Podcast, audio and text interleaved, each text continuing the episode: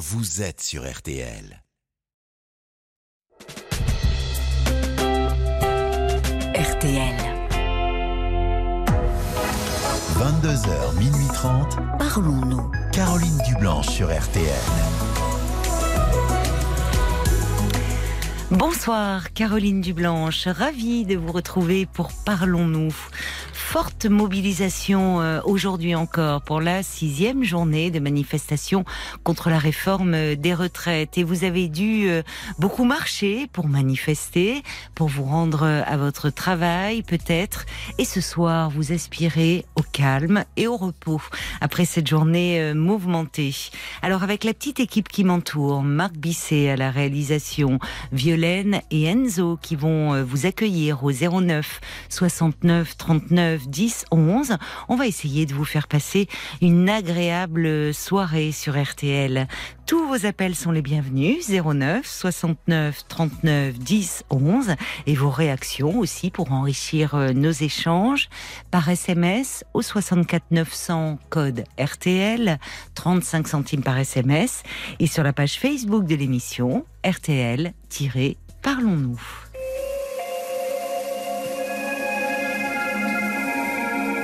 Bonsoir Catherine. Bonsoir Caroline. Ravie euh, de vous accueillir pour dialoguer avec vous. Ben moi aussi, ça fait déjà quelques temps que je disais qu'il faut que j'appelle Caroline pour euh, ah bon? savoir si elle pourrait m'aider euh, dans mon souci que j'ai. Oui. Et j'ai fait le, un grand pas aujourd'hui en appelant. Eh ben, c'est bien. Donc voilà. Bah, c'est bien, j'espère que je vais pouvoir vous aider. Je ne sais pas quel est votre souci. Eh ben moi, euh, j'espère que vous pourrez m'aider. Mais ben, j'espère.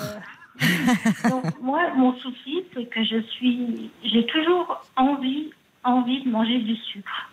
Donc ça, depuis toute petite. Oui. Et en plus, dans ma famille, euh, on a tous, mes tantes, mes oncles, ont tous fait du diabète. Oui. Et là, moi, avec l'âge avec les années qu'on passé, tout ça, mmh. auquel j'ai mangé beaucoup de sucre. Bon, bien sûr, j'ai fabriqué un diabète. Oui. Et là, ça fait déjà quelques temps que j'essaye de m'en sortir. Mmh. Alors, je, j'arrive à résister à, à ne pas manger euh, ce qu'il faut pas, mais il y a des fois, c'est très difficile. Et, mmh. et j'ai, j'ai toujours cette sensation dans la bouche de vouloir manger du sucre pour moi, c'est comme une drogue, quoi. Oui, mais c'en est une, hein, d'une certaine façon. Donc, euh, alors, je ne sais pas pourquoi. J'arrive pas à savoir pourquoi. Alors, j'ai eu pas mal de soucis euh, avec euh, quand j'étais enfant, avec ma mère. Qu'est-ce qui se passait avec votre mère? Alors, je ne connais pas mon père, c'est père inconnu déjà. Ma mère, bon, m'a toujours ne m'a pas aimé, on va dire. Euh, j'ai toujours, euh, j'ai été aussi placée dans une, euh, dans une spécialisée parce que je, je suis non voyante. D'accord. Donc à 5 ans, j'ai été placée dans une école. Oh là là, oui, c'est très petit. Oui, jusqu'à l'âge adulte. bon, j'ai fait mon bout de chemin. Comment ça s'est passé pour vous dans cette école? Quels souvenirs vous en gardez? Quand j'étais euh, toute petite, euh, bébé, je m'en souviens pas trop. Quand j'avais 5 ans, je m'en souviens pas trop. Je sais que je, je, me rappelle que je rentrais uniquement pour les vacances. Euh, les, vacances. Ah oui, seulement parce qu'elle était éloignée du, du, domicile de votre mère. Voilà, c'est ça. D'accord. Donc, et après, avec l'adolescence, j'ai changé d'école. je suis allée dans une autre. je me suis rapprochée de de chez ma mère, une école qui s'était ouverte entre-temps.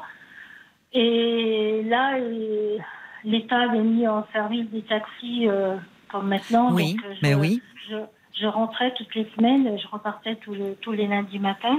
D'accord. Bon. Et vous ne vous êtes, vous me dites que vous, ne, vous ne vous êtes pas senti aimé euh, de votre mère? Non, non, non. Non. Et puis j'ai une demi-sœur, elle faisait toujours. Euh, il y avait beaucoup beaucoup de jalousie euh, entre ma soeur et, moi. Euh, tant que j'étais chez elle, j'arrivais à gérer le truc, à, me dire euh, oh, ça ira mieux quand tu seras grande, quand tu auras, quand tu auras travaillé, quand tu auras. Et puis, je me suis aperçue que même grande, c'était pire encore. Mais qu'elle c'est voulait- votre sœur était jalouse de vous?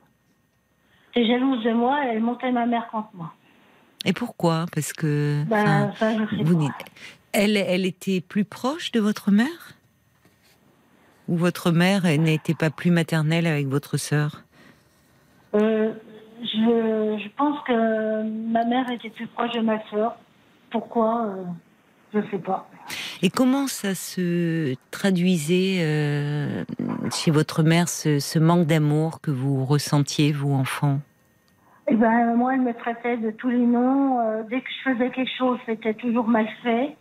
Oui. Dès que euh, si j'avais eu l'idée de faire à manger, par exemple, c'était toujours euh, pas bon. Euh, si j'ai décidé de faire le ménage, euh, c'était toujours mal fait.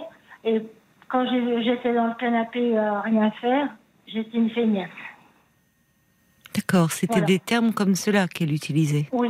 oui, Oui, alors qu'on peut se dire, euh, en, en général, les, en- les, les parents qui ont un enfant euh, euh, présentant un, un handicap, euh, souvent ont tendance à surprotéger cet enfant, à l'entourer beaucoup. à- Or là, malgré le fait que vous soyez non-voyante, euh, votre mère était euh, très dure avec vous. Parce que... Elle est- Oui. Oui, elle était très dure, mais ce que je comprends pas, c'est que elle, elle était dans la même situation que moi. Elle Parce était non-voyante Elle, est- elle est née pareil. avec la- En fait, elle m'a transmis la maladie. Ah, d'accord. D'accord. Donc, euh, donc voilà. Et donc, euh, jusqu'en en 80, 87, euh, bon, j'ai commencé à travailler en 85. Je suis sortie de l'école en 85. J'ai commencé à travailler en 85. Jusqu'en 96, j'ai mis, euh, j'ai fait des efforts à aller la voir euh, régulièrement. Et puis, bon, ça s'est pas arrangé, ça s'est aggravé jusqu'en 87 où j'ai dit stop. Je- donc je suis partie et j'ai coupé définitivement les ponts. Avec votre mère et votre sœur? Oui, Et à ce jour, vous ne les avez pas revus non. J'ai eu un contact euh, vite fait téléphonique avec ma soeur lors de- du décès de ma mère, mais c'est tout. D'accord. Ouais. Elle est décédée Et quand, votre mère? En 2016. D'accord. Et qu'est-ce que qu'est-ce que vous là, avez ressenti à ce moment-là? Rien, absolument rien. Rien, Mon mari était beaucoup plus malade que moi, parce qu'il avait peur justement que je, que je Oui. replonge dans, une dépression que j'avais eue euh, quand je l'ai quitté, parce que Ben oui. voilà, j'ai- j'ai j'ai fait une grosse dépression. Il m'a beaucoup soutenue, tout ça. Je peux vous dire, j'ai vraiment un mari euh, génial. Oui, c'est bien. Tant mieux pour vous. Et, euh, et du coup. Oui, il euh, avait peur. Il était inquiet pour vous, en se demandant si ce décès n'allait pas réveiller euh, Voilà. vos ça. souffrances. Et donc j'ai consulté ma psychologue que j'avais vue euh, quelque temps avant. euh, Oui. Et elle m'a dit, elle m'a dit euh, à ce moment-là, elle m'a dit non, si vous avez réagi comme ça, c'est que vous, vous avez- pour vous, vous avez fait le deuil. Mais c'est vrai. Oui. Il était déjà fait le deuil de votre mère. C'est ce qu'elle m'a dit. Et, euh, euh, et d'ailleurs, on voit que dans certains cas, euh, la, la coupure est nécessaire. C'est une question de survie. C'est ça. Mm. C'est ce que j'ai ressenti après avec. Mais c'est très dur, hein. Mais oui, que- mais bien sûr. que quand vous quand vous entendez les copines qui disent oh bah tiens euh, ce soir on va au restaurant c'est ma mère qui garde les petits et que vous vous avez Mm. les petits n'ont ni grand-mère ni ni, ni grand-père parce que j'ai pas j'ai pas connu mon père donc Oui, c'est ça. dire que C'est ça. Vous n'avez, été très dur vous avez, euh, vous n'avez pas pu vous, enfin, vous raccrocher. Il y a, il y a beaucoup de, de manque, de, du manque. Euh, oui, du manque mais- qui, qui souvent le manque, vous savez, euh, on le retrouve, ce, ce manque, ce sentiment de vide dans beaucoup d'addictions. hein. Alors aujourd'hui, aujourd'hui, je suis, j'ai, j'ai une famille, donc j'ai créé Oui, ma famille. c'est ce que j'ai deux j'entends. Oui, j'ai deux garçons qui, qui sont grands, oui, euh, qui travaillent, que j'adore, que Oui. je pense qu'ils dans leur mère. Mhm. qu'ils- comme ils se comportent, je pense pas que j'ai des problèmes avec eux. J'ai un mari, comme je vous ai dit, adorable, qui, qui est au petit soin avec moi, euh, qui m'a beaucoup soutenue. Bon, bref. Et aujourd'hui, donc je pense que du côté de mon passé, je Oui. pense que, après, je peux me tromper, hein, je, c'est pour ça que je vous appelle. Euh, je pense que je suis quand même bien dans ma tête. Oui. Mais ça n'empêche que j'ai toujours cette envie de manger du sucre. Oui. Et du coup, ça me, au quotidien, bah, d'une part, euh, je dors moins la nuit, je pratiquement pas, euh, je suis fatiguée, et puis bah, ça apporte beaucoup de, de problèmes au quotidien, quoi. Mais surtout avec votre diabète, là, j'imagine. Voilà, c'est ça, C'est ça. c'est ça, c'est ça. Et donc, je cherche à comprendre. J'ai déjà vu, j'ai déjà vu trois, quatre psychologues. Ah d'accord, oui. Pour, pour ce problème-là, justement, pour Oui, essayer de d'être Oui. moins addict au sucre, enfin, d'être Voilà, moins compulsive avec le, le sucre. C'est ça. Et qui m'ont rien apporté. Vous, vous, vous, n'a- vous, vous les avez vus, euh, ça a été une prise de contact à chaque fois Vous n'avez pas. Vous, n- Bah, oui, vous ne vous êtes pas senti bien? euh, J'ai fait trois, quatre euh, séances à chaque fois. J'ai trouvé que ça m'a pas, ça m'apportait rien, quoi. D'accord. J'ai fait euh, deux séances d'hypnose. Oui, oui. Donc la première séance, euh, j'ai ressenti euh, euh, du bien-être, on va dire, Oui. auquel je, pendant quatre jours, j'avais l'impression de tout vouloir manger de sucre. D'accord. Donc vous avez été très réceptive à, à l'hypnose. Et la deuxième séance, par contre, ça m'a absolument rien fait. Avec la même personne? Oui, oui. Et après, euh, bon, mon problème que j'ai moi, c'est, bon, je pense que vous, vous connaissez le, le problème, c'est de trouver un bon thérapeute, Hmm. Que ce soit pour faire l'hypnose ou pour la psychologue. Donc là, pour l'instant, euh, je, je- pour l'instant, je ne fais plus rien. Et donc, c'est en écoutant votre émission régulièrement le soir que j'ai dit plusieurs fois à mon mari, oh, j'appellerai bien Caroline. Ouais. Bah, je vous remercie de, de votre confiance. Je, parce que je me suis dit, peut-être qu'elle pourra m'apporter quelque chose, me, me dire quelque chose, euh, m'aider, ou même seulement un petit déclic. euh, Oui, mais le déclic, semble-t-il, euh, il est là déjà, en vous. C'est pas rien d'avoir euh, euh, fait ces démarches. Enfin, ça, ça témoigne déjà d'un, d'une envie euh, de, de, de sortir de, de ça. Et et c'est important parce que pour toutes les addictions, si s'il n'y a pas cette envie euh, d'arrêter, au fond, de, euh, vous pouvez tomber sur le, le thérapeute le plus compétent soit-il, euh, il ne pourra rien faire sans, sans vous, au fond. Et je trouve qu'en plus, vous faites le lien avec, avec votre passé quand même, et avec votre enfance, et avec ce manque d'amour maternel qui, euh, dont on peut, euh, comment dire, on peut s'en sortir, et, vous en êtes encore un magnifique exemple, parce que euh, vous avez euh, ben, réussi à, à, construire une vie. euh, à, rencontrer un homme euh, qui est euh, euh, très très prévenant, très attentionné pour vous. Vous êtes devenue vous-même une maman et euh, avec des fils, euh, voilà, avec euh, avec qui vous avez développé une belle relation. Donc ça témoigne quand même d'un sacré potentiel et d'une sacrée force, parce que vous partiez pas avec les meilleures cartes hein, dans votre jeu. Oui. Bon. Et, et- et en vous écoutant d'ailleurs, je me dis, parce que vous avez commencé en me disant que vous ne connaissiez pas votre père, que votre mère, vous ne vous êtes pas senti aimé d'elle.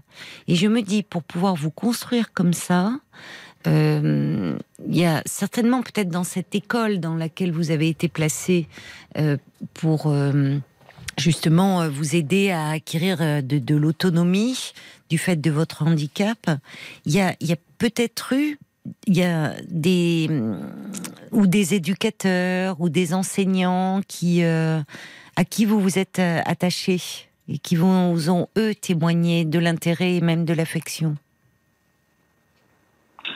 Oui, je sais pas. Peut-être, oui, bon, bon certainement qu'ils m'ont appris beaucoup de choses, euh, seulement à- dans la vie de tous les jours, ça c'est sûr. Mais après, euh, quand. euh, Parce qu'on construit rarement sur du vide.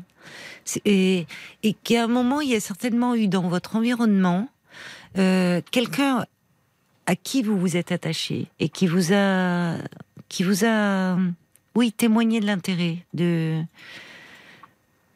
Mon Il y a mari, pas- oui, quand, votre euh, mari. mon Vous l'avez rencontré euh, jeune.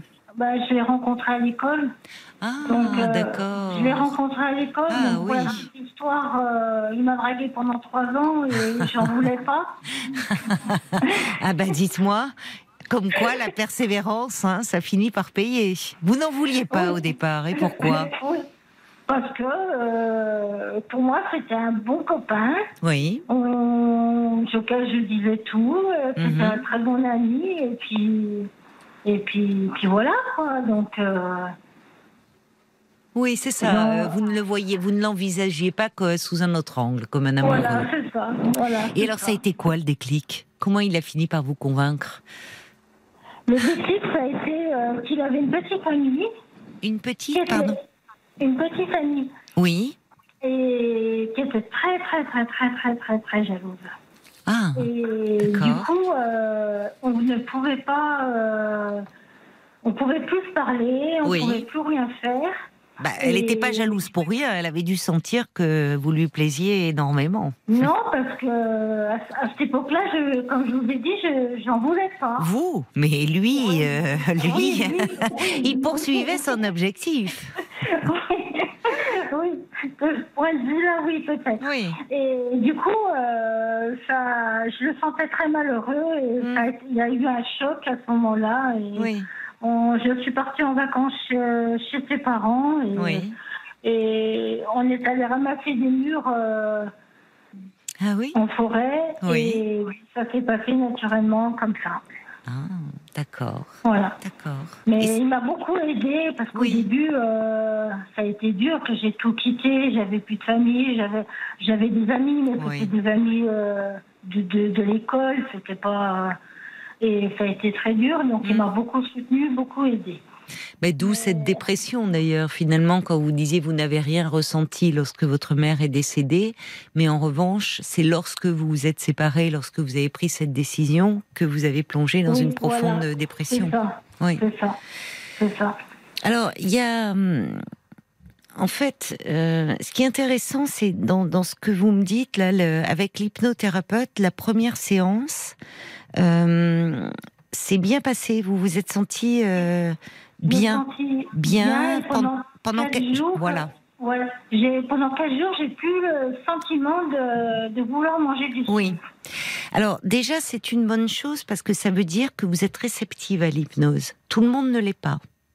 Oui, mais comment ça se fait que la deuxième fois, je n'ai pas, j'ai eu aucune. euh, Parce que c'est pas magique. C'est-à-dire que, en fait, euh, c'est c'est là où souvent, et par rapport à, à des comportements compulsifs, euh, que ce soit le, le tabac ou autre, mais, mais là, là, derrière, il y a ce problème de fond, ce manque. Euh, ces carences, en fait, affectives, graves et profondes, dont vous avez souffert dans votre toute petite enfance.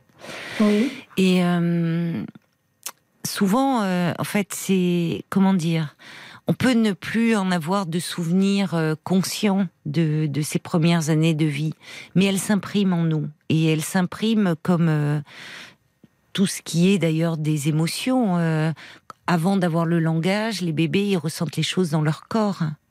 Donc c'est très archaïque, mais ça s'imprime très en profondeur. Et le sucre, il y a quelque chose de, de cette douceur. Ça ramène d'ailleurs beaucoup à l'enfance, le sucre. Euh, les, il, y a, il y a quelque chose qui peut venir combler un vide un peu intérieur. Donc, souvent, quand il y a un problème de fond derrière, ça suppose aussi un peu un travail de fond. Ça peut être un déclic, mais ça peut être un déclic, mais c'est c'est pas magique. C'est-à-dire, c'est pas l'hypnose qui, c'est, ça peut être vraiment indiqué pour tout ce qui relève des addictions. Mais alors, c'est là où vous avez raison. Vous parlez de la formation euh, du thérapeute, et ça, c'est important. C'est-à-dire que je, ne sais pas quelle était la formation de l'hypnothérapeute que vous avez consulté, euh, parce que si vous voulez, on peut maîtriser la pratique voyez, de l'hypnose. C'est Oui. pas, Mhm. c'est pas sorcier. Hein, de bon, ça demande un certain savoir-faire, mais enfin avec quelqu'un de réceptif, ça s'apprend, ça peut s'apprendre assez rapidement. Le problème, c'est que qu'est-ce qu'on en fait après, et ou de ce qui peut émerger, ou de ce matériau. Voyez? Et c'est là où euh, si il y a, il y a beaucoup de psys qui se qui ont cette spécialité là mais ils ont derrière leur formation de psy qui les aide aussi à, à travailler plus en profondeur. Alors, je ne sais pas comment ça se passait. Il y a même, si vous voulez, moi j'ai hum, une jeune femme là actuellement dans mon entourage qui, euh, elle est un peu comme vous par rapport à la nourriture, un peu compulsive et autres, et elle a vu une, elle a consulté euh, donc une, une praticienne, une hypnothérapeute, qui est psychologue et qui est spécialisée dans les troubles du comportement alimentaire. D'accord. Et en fait, qui lui disait, c'est pour ça que ça me fait penser à vous, que comme vous, la première séance, elle s'est sentie très légère et, euh, au lieu de s'empiffrer avec un paquet de bonbons, elle, elle est rentrée chez elle, elle a pris une boîte de haricots verts. Vous voyez, ça marchait, vous pouvez se dire chouette, ça marche bien. Mais cette euh, praticienne lui a bien dit que ça allait demander un travail de fond, D'accord. que les effets bénéfiques peuvent s'estomper. Parce que, en fait, quand vous me dites que votre passé, vous avez l'impression, et je, vous crois tout à fait sincère, hein, euh, et, votre vie aussi en, témoigne, enfin, euh, vous avez réussi à vous construire et à construire une vie de couple et, de famille, euh, et à avoir de l'amour autour de vous et à pouvoir en donner, ce qui n'était pas gagné. Mais il y a, quelque chose peut-être en vous qui demande encore à être apaisé et consolé. Oui, parce que autour de moi, les gens ils me disent c'est ton subconscient qui, te fait réagir comme ça. Alors, alors moi, comme je le dis, peut-être je suis là aujourd'hui, je suis tout à fait prête à, reconnaître que c'est mon subconscient qui me fait réagir comme ça. Mais comme je leur dis, mais comment je fais et comment est-je sûr que ce soit mon subconscient qui me fasse ça et non autre chose? Vous pensez à quoi? Quand vous dites autre chose? Bah, une maladie quelconque, euh, que j'ai pris le diabète comme ça, d'entrée, euh, euh, c'est un diabète héréditaire, et puis du coup, le diabète Oui. euh, apporte le sucre, demande du sucre, demande Oui. du sucre, et Oui, puis, puis c'est vrai. voilà. il y, a, il y a un terrain familial, hein, je suis d'accord avec oui. vous, bien sûr. Donc, Bien sûr. ouais. Oui, mais- Comme j'ai dit Oui, à ma diabétologue, je lui ai dit, moi, j'ai pas de volonté. Elle, elle me dit que si. Elle me Si. dit, si, vous avez de la volonté. Mais euh, il y, a, il y a quelque chose qui fait que c'est pour ça qu'elle m'encourage euh, à aller voir les psychologues, à... d'accord. C'est elle qui, au départ, oui, parce que c'est ça, vous en avez parlé à votre diabétologue, Oui. et elle, elle pense qu'il y a quelque chose qui relève euh, d'une problématique plus psychologique derrière cela. Oui, oui. D'accord. Euh, je, la- je la rejoins. Votre, votre parcours euh, témoigne du fait que vous avez une volonté, euh, mais farouche. Euh, vraiment. Mais là, je suis Catherine. un peu, je suis un peu en bas de- dans mes baskets parce que je je Oui. tous, oh, j'en ai un peu ras-le-bol de toujours me priver et puis euh, de, de me priver puis de voir que les résultats sont pas là nous aussi. Euh, les, les résultats que j'aurais voulu. Bon après, je reconnais que j'ai fait d'énormes bêtises quand j'étais jeune. Euh, C'est-à-dire d'avoir moins- bah, je- quand j'étais adolescente, euh, je me suis fait de bonbons, de gâteaux, Oui. de, de, de tout ce que vous voulez. Et même après, à l'âge adulte. Hein. Oui, Euh, c'est comme Euh, ça. Ça sert à rien de. Enfin. euh, ça sert à rien de vouloir refaire euh, cela. C'est euh, aujourd'hui, euh, enfin, de vous en vouloir, euh, voyez, de ce diabète. C'est déjà il y avait un terrain familial, il y avait un terrain héréditaire. oui, Vous étiez plus euh, sensible que d'autres euh, à, dévelop- à- à développer un diabète. Bon, donc au fond, euh, il faut, ça sert à rien de cette culpabilité là par rapport à cela. C'est plutôt voir aujourd'hui comment vous pourriez euh, limiter cette consommation de sucre. Est-ce que vous avez remarqué, est-ce qu'il y a des moments où... euh, En fait, d'ailleurs, la question que je me posais, parce que vous parliez de déclic, Est-ce qu'il y a, en disant, euh, en parlant ce soir, en, en faisant la démarche d'appeler, est-ce qu'il y a quelque chose qui pourrait provoquer un déclic? Alors, j'entends que c'est en en parlant avec votre diabétologue, et vous avez évidemment très bien fait, parce qu'elle est, la, elle est spécialiste, c'est la première concernée. C'est elle qui vous a conseillé d'aller voir euh, plutôt des, des professionnels psy? Oui. Est-ce que vous, au fond, euh, vous vous sentiez prête à cela? Alors, euh, il y a, je vous aurais, quelques années en arrière, je vous aurais dit non. Hmm. Euh, et j'ai fait, il y a quelques années, il y a deux, trois ans de ça, oui, la démarche d'y aller. Oui, ça faisait un Euh, moment qu'elle vous en parlait. Oui, Hmm. oui. Oui. J'ai fait la démarche. Et là, je suis même prête à y retourner. Oui. Euh, Parce que quand mais- vous me dites, est-ce que c'est vraiment, parce que j'entends en filigrane votre question, est-ce que ce, cette compulsion par rapport au sucre, c'est vraiment un problème psychologique ou est-ce que ça ne serait pas lié à la maladie, au diabète? C'est ça. C'est ça. Alors évidemment, ça serait peut-être plus simple quand on se dit qu'on est malade. euh, ben, on va voir un médecin qui euh, ben, prescrit un traitement, c'est ce que fait votre diabétologue. On se laisse, en fait, entre guillemets, porter par le savoir du médecin qui, euh, qui établit un traitement, euh, enfin un protocole de soins. Effectivement, quand on est renvoyé vers une dimension psychologique, ça nous ramène à nous. Et le travail, donc, il va falloir qu'on le fasse aussi. C'est-à-dire que les psys, eux, ils établissent pas, un, ils, posent pas un diagnostic et avec, euh, voilà, le protocole euh, et les médicaments qui vont vous, vous soigner, vous guérir ou en tout cas vous stabiliser ou vous soigner. La démarche, elle est, elle est, elle est plus active. Et forcément, au vu de votre histoire, je comprends que vous ayez été réticente.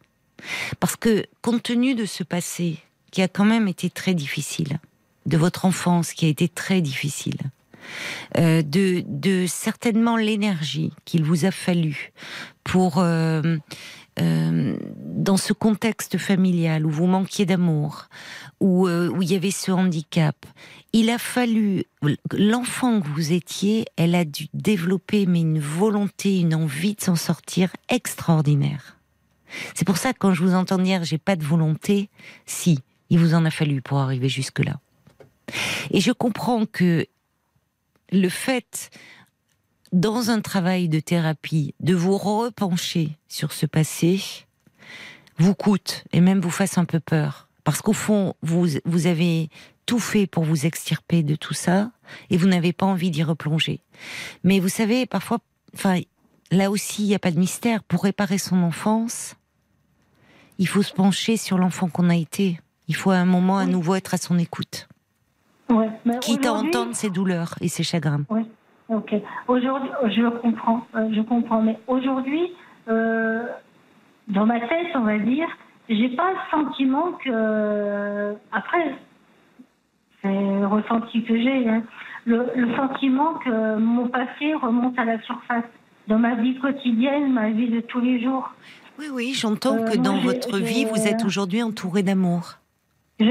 Aujourd'hui, j'ai fait euh, une croix définitivement sur mon passé. Je c'est pas comme avant où euh, le moindre truc, j'entendais le mot mère, euh, je pleurais euh, et ainsi de suite. euh. Vous voyez? Ça, je veux dire, on a, votre témoignage, euh, je, je pense, fait du bien à, à beaucoup de personnes qui ont, euh, à beaucoup de femmes euh, ou d'hommes qui ont souffert d'un manque d'amour maternel, parce que c'est très dur. Et c'est de- et c'est dur de, de se remettre de cela. Mais ça montre que c'est possible. Mais à quel prix? Et parfois au prix d'un certain déni, au fond, de son passé, de son enfance. Parce que c'est la condition presque pour se sortir de tout ça. Et euh, il y a, vous savez, on parle de la, la nourriture en premier lieu. euh, euh, on parle du sein maternel, on parle du biberon. Enfin, c'est très lié à la mère, hein. la mère nourricière. Et, et le bébé en tétant, il, il euh, se nourrit pas que de lait. hein. Il absorbe aussi toutes les émotions de sa mère. Et donc il y a quelque chose de très archaïque dans notre rapport à la nourriture. Et il y a quelque chose qui est euh, très inconscient en fait. Euh, et c'est compliqué parce que, euh, contrairement à certaines addictions, l'alcool, le tabac, enfin, où on peut dire, on, on dit on arrête. Enfin, on arrête. C'est pas si simple. C'est tout, c'est Oui, très oui, compliqué. Mais à un moment, on peut dire, je, je vais me priver de, de cette substance qui me fait du bien, mais aussi du mal. La nourriture, on peut pas dire j'arrête. Ah non, moi je sais, je, j'en suis consciente parce que je vous dis, dans, dans mon palais, j'ai toujours la sensation de. C'est comme quelqu'un qui aurait toujours soif, mais moi c'est Vous voyez c'est vouloir manger, avoir. Vous avez faim. manger, Faim de euh, quoi? C'est même pas faim parce que même avoir- après avoir mangé euh, normalement, un repas normalement, euh, j'ai- j'ai- si je me retenais pas, je mangerais des kilos et des kilos de sucre. Oui, mais derrière ça, derrière le sucre, c'est quand je disais ça, normalement, ça renvoie à quelque chose de l'enfance. à- Il y a quelque chose. Vous avez faim de douceur. Donc, J'entends bien que c'est pas votre de- estomac, c'est pas votre estomac qui crie famine. J'entends bien. Ouais. Il y a autre chose qui s'exprime. Et donc, vous me conseillez de travailler sur euh, l'affection, Oui. l'amour et Oui. mon enfance? Je pense Vous qu'il y a quelque chose euh, encore autour de cela. Oui. Enfin, c'est- moi, moi seule, si, si j'avais que, vous savez, moi, je, je, je ne vous connais pas, hein, Catherine, je vous écoute, euh, et vous m'avez parlé vous-même de votre diabétologue aussi. Vous voyez, j'allais y venir, c'est-à-dire que moi, je, je, je ne suis pas médecin, donc euh, dans les, je ne connais pas les, les effets euh, du diabète, et, et donc c'est pour ça je, bah, je m'appuie aussi sur euh, ce que vous dit votre diabétologue. Oui. C'est-à-dire que votre diabétologue qui est là avec vous pour surveiller votre diabète, justement, pour à un moment, elle dit que dans cette pulsion vers le sucré, il y a quelque chose qui n'est pas lié à la maladie diabète, mais quelque chose qui est lié à, euh, à vous, à votre histoire. Et donc pas d'une dimension euh, euh, au niveau de hum, somatique du corps, mais quelque chose de plus psychologique. Mais vous savez, ce qu'on constate souvent, c'est que c'est quelque chose, enfin en psychologie, on le sait, euh, souvent plus on a été carencé dans son enfance, plus on a été dans des, dans des manques euh, euh, affectifs profonds, des rejets, plus on a tendance, au fond, à, à- à nier cela, enfin à le... On peut le dire, comme vous le faites, et puis à un moment le mettre dans un côté. Combien de fois euh, j'ai entendu, et, et enfin beaucoup de psy l'entendent aussi, en disant mon passé c'est fini, j'ai fait une croix dessus, comme vous dites. Mais le passé, euh, on n'en finit jamais de son passé. Enfin, il y, y a quelque chose qui peut ressurgir et malgré nous, à travers un symptôme, à travers une addiction, à travers, euh, euh, vous voyez, quelque chose comme cela. Et dans, quand vous dites ce palais, ce besoin de, au fond, d'avoir quelque chose en bouche, ce- vous savez, ça renvoie la cigarette, ça renvoie aussi beaucoup à l'oralité, hein, ce besoin, comme le bébé qui a besoin de téter, de, ben, on, on a beau être adulte, largement adulte, on reste un peu parfois de, de très vieux nourrissons qui ont besoin d'être, euh, voyez, rassurés, consolés, euh, bon, et on a tous nos petites dépendances voilà, D'accord. dont on s'accommode plus ou moins. Donc euh, après, euh, je, il faut voir si, si l'hypnose pour vous est quelque chose qui peut être plus. J- J'entends bien que vous, vous, vous avez espéré que ça soit un peu magique. Ça ne l'est pas. Il faut faire un travail de fond derrière. Mais ça peut vous aider. Euh, et là, c'était c'était bien pour vous. Hop, quelques séances d'hypnose. J'ai pas à parler de mon histoire. J'ai pas à parler de mon passé. Je crains que vous y soyez ramené. Oui, d'accord. Bon, moi, je, je pensais que le fait de d'avoir créé une, une vie, euh, Oui. euh, tout ça, c'est pas rien. mon passé, mon passé, que Oui, c'est pas rien, hein. Oui, Oui, j'entends, mais vous savez, on, on a. hum, Il y a la vie présente, et, euh, et franchement, euh, vous, vous, vous pouvez être fier de vous parce que vous vous êtes euh, donné les moyens de vous construire une belle vie. Euh, oui, Et, et vous pouvez être fier de ça. Mais j'ai envie de dire, vous pouvez aussi vous faire confiance et, et y aller, euh, ne pas avoir trop peur parce que il y a en vous euh, beaucoup de volonté, beaucoup de détermination. Sinon, vous n'auriez pas pu construire cette vie-là, ou vous ne vous seriez pas tourné vers les bonnes personnes. Enfin, donc, appuyez-vous sur vous, faites-vous confiance Mm. une fois de plus pour peut-être euh, euh, vous êtes la mieux placée pour apaiser cette euh, ce- cette fin peut-être d'amour qui s'exprime encore en vous parce que au fond l'adulte que vous êtes devenu euh, oui elle va bien mais il y a peut-être de l'enfant que vous avez été qui lui encore appelle et a besoin d'être un peu pris par la main et consolé. Vous comprenez? Il y a toujours deux comprends. films en nous, vous savez.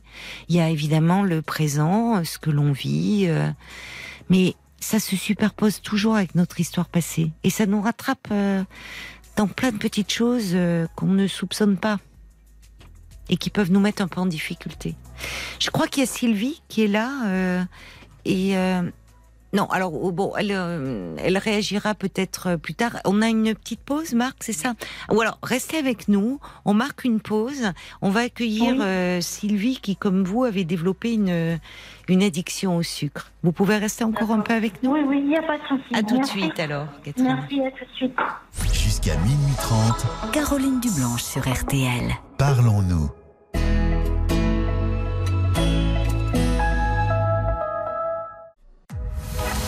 22h, minuit 30, Parlons-nous. Caroline Dublanche sur RTL. Catherine, je vous présente Oui. euh, Sylvie euh, qui nous rejoint. Bonsoir Sylvie. Bonsoir Sylvie. Bonsoir Caroline, bonsoir euh, Catherine. Merci Bonsoir, beaucoup d'avoir appelé le 09 69 39 10 11, le standard de Parlons-nous, pour, euh, ben, pour réagir euh, au témoignage de Catherine, parce que vous vous retrouvez un peu en elle. Oui, oui parce que alors, moi j'ai souffert de cette euh, addiction au sucre euh, pendant des dizaines d'années. D'accord. Et alors, c'est quand j'ai arrêté la pilule, après la ménopause, je me suis aperçue que ça, ça, ça disparaissait. Quoi. Euh, C'était vraiment lié à ça. Quoi. Alors, je ne sais pas si Catherine prend des traitements ou autres traitements, que, parce que parfois ça peut être aussi des, des médicaments. Et j'ai une, une amie qui avait le même problème, et elle, c'était un problème de thyroïde. D'accord. Parfois, ça peut être euh, physiologique. hein. Oui, mais alors euh, évidemment, donc, euh, mais euh, là, je ne sais pas, vous n'avez peut-être pas entendu. Catherine euh, nous disait que sa diabétologue, qui euh, j'imagine a fait toutes les explorations nécessaires et prescrit le traitement adapté, euh, c'est sur les conseils de sa diabétologue qu'elle s'est orientée euh, vers euh, un psy. Ah, ben, j'ai pas eu le début de. Ah voilà, c'est pour ça. Mais bon, euh, je pouvais dire, mais bon, s'il y a d'autres gens qui écoutent, hein, parfois c'est aussi, euh, ça peut être dû à un traitement, un médicament, hein, parce que moi, ça m'a vraiment un peu pourri l'existence, hein, cette histoire. J'avais toujours envie de manger, euh, pas seulement du sucre, mais particulièrement du sucre. C'était Ah mais il y a des traitements, euh, et notamment c'était vraiment, euh, vraiment la neurologiques qui poussent à, qui Ah, donnent une compulsion. Oui, ça, Ouais. c'est vrai. Et Non, puis moi, j'ai ça depuis que je suis vraiment très très jeune, quoi, euh. oui, bah moi aussi, hein, depuis que je suis très jeune, hein, depuis que je prends la pilule. euh, oui, mais euh, moi, quand à l'adolescence, à 13-14 ans, je prenais pas la pilule. Donc, euh, Mhm. Oui, donc c'est Après, pas. j'ai Non, pris la mais ça- pilule, mais euh, Oui. je l'ai pas pris très longtemps. Après, Mm. j'ai eu Asperidet, euh, et après, Oui. j'ai eu plus rien. Donc, euh, mais non, je- au niveau traitement, en plus, je n'ai que ce que la diabétologue me donne euh, actuellement. D'accord. Ouais. Parce que Bon. bon, moi j'avais essayé aussi, j'ai fait, un- j'ai vu un psy, j'ai, fait de l'acupuncture, j'ai acheté des gélules de plantes, j'ai fait plein de choses, vraiment plein de trucs incroyables. Et en fait j'avais faim tout le temps parce qu'évidemment je me privais, je ne mangeais pas du tout. La pilule avait développé votre appétit. Ah oui, bah c'est assez connu hein, que ça peut donner faim. Mais Ah alors bon moi c'était vraiment, bah oui, oui. C'est la Oui, première fois que j'entends ça. moi. Ah bon, ah bah moi, alors il y a deux homéopathes seulement hein, qui me l'avaient dit, qui m'avaient dit euh, vous arrêtez votre pilule, ça ira mieux. oui, mais enfin, cela dit, autres, euh, vous pouvez vous retrouver avec une grossesse qui n'est pas prévue, mais Oui, mais enfin bon, je pouvais. euh, Ouais, enfin, je pouvais. Il y avait d'autres moyens de contraception. Ouais. quoi. Et puis non, mais je trouvais ça pratique, je trouvais ça un cycle régulier, tout ça. D'accord. Donc vous, c'est vive la ménopause. On en parlait hier soir. Ouais, Finalement, des femmes se sont exprimées sur le sur le sujet et qui disaient que ça avait été la libération pour elles. À tout le- Ah. Vous êtes aussi libérée du sucre en même temps que de vos Eh règles. ben c'est ça. ah bah plus, voilà, euh, d'une pierre deux coups alors. Formidable. Mais écoutez, merci beaucoup euh, d'avoir. Aussi, parce que Oui. c'est marrant, enfin, je suis non-voyante moi aussi. Et euh, Ah. bah, moi, c'est venu progressivement parce que j'avais des glaucomes. Quand même, maintenant, je suis complètement, complètement aveugle. Oui. Et je voulais dire, mais ça, c'est pour euh, autre chose, vite fait. Parce que j'entends souvent des, des non-voyants qui téléphonent parfois et qui Oui. veulent se mettre en couple, quoi, qui veulent trouver quelqu'un et qui Oui. ont du mal. Oui. Et bon, moi, je suis veuve, hein, j'ai perdu mon mari il y a sept ans. Puis là, il y a deux ans, j'ai rencontré un monsieur là, Oui. en passant une annonce papier, tout simplement, dans un journal local, où il y avait des, des- des annonces en tout genre. D'accord. Voilà. Un, un journal. Oui, journal local. Oui, oui. Ah ben merci. Et euh, alors, j'avais pas mis dans l'annonce que j'étais non-voyante. hein, Oui. Juste euh, que je cherchais quelqu'un. J'avais mis mes centres d'intérêt, la poésie, la littérature, la musique, tout ça. Oui. Et puis, voilà, mais je l'ai dit aussitôt au téléphone, bien sûr. Et puis, voilà, puis ça, ça va très bien. Ah oui, donc ça n'a pas été un frein pour ce monsieur, parce que déjà Ah, vous étiez parlé, euh, il y avait déjà un premier contact un peu d'établi. Bah, j'ai eu d'autres euh, lettres aussi. Bon, Bon, je pense qu'ils m'ont pas rappelé à cause de ça, peut-être. Mais euh, bah non, là, vous voyez, puis euh, voilà, sans problème. Mais je, je vous remercie beaucoup, même si c'était pas le, le- au départ le sujet de votre appel, parce que on a beaucoup d'auditeurs et d'auditrices non voyants, et c'est vrai que ça revient souvent la difficulté bah, de faire des rencontres. C'est déjà pas simple quand on est voyant de faire des rencontres, de mais Bon, ça peut être un frein supplémentaire et euh, on n'y pense pas assez euh, aux annonces dans les journaux locaux. Ça, la preuve, ça fonctionne encore beaucoup, ça.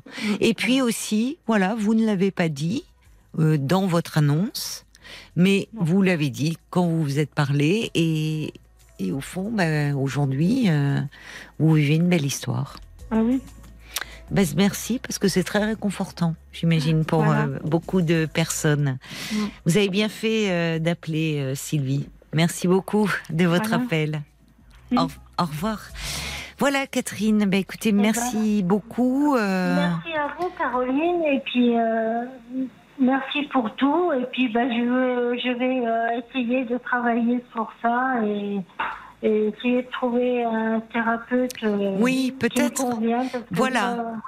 Qui vous convient, c'est ça. L'important, c'est que vous vous sentiez bien, en confiance, et quelqu'un qui aille au-delà, peut-être, voyez, de la séance d'hypnose, mais qui euh, peut vous accompagner. Il y a des psys qui sont spécialisés dans les troubles du comportement alimentaire. j'allais vous dire, plutôt, plutôt un psychologue qui est, euh, qui est spécialisé dans, Dans les les, troubles oui, c'est bien, c'est les- plus, ouais. c'est un plus parce que c'est une spécialité et, et du coup, euh, elle- qui pourra, euh, enfin, comme dans toutes les professions, il y a, on est spécialisé dans tel ou tel domaine, donc c'est un plus, oui. Si vous pouvez, vous pouvez peut-être demander d'ailleurs à votre diabétologue, qui a Oui. certainement un réseau. Et puis un petit mot pour conclure de Louisa qui dit réparez-vous et la douceur, offrez-vous-la chaque jour et de toutes les manières possibles. Eh ben, merci beaucoup. Bon courage alors à vous, Merci. Catherine. Au revoir. Merci beaucoup. Bonne soirée. Bonne soirée, au revoir. Jusqu'à minuit 30, Caroline Dublanche sur RTL. parlons-nous. Jusqu'à minuit 30, Parlons-nous. Caroline Dublanche sur RTL. Avant euh, d'accueillir euh, Jocelyne, qui est au 09 69 39 10 11, numéro que vous pouvez euh, appeler euh, jusqu'à minuit et demi, on va aller faire un petit tour euh, avec Violaine du côté de la page Facebook où des messages sont arrivés, je crois, pour Catherine qui nous faisait part de son addiction au sucre, Violaine. Et oui, effectivement, un message de Bob White qui dit Catherine, votre parcours de vie inspire totalement le respect. Vous vous êtes construite toute seule, malgré les réflexions des membres de votre famille. Vous pouvez être fière de vous. Oui. Quant à la dépendance au sucre, vous pouvez, vous pouvez la réguler à votre rythme. Bon courage. Et puis, euh, on a Christine, un message de Christine qui a le même problème euh, avec le sucre. Oui. Et elle pense euh, également que son passé difficile y est pour beaucoup. Elle nous dit Je viens de démarrer une thérapie avec une psychologue. Merci pour votre témoignage. Cela m'aide beaucoup à comprendre. Ah bah tant mieux. Merci alors pour euh, merci Christine et bon courage à vous et merci à toi Violaine pour ces messages.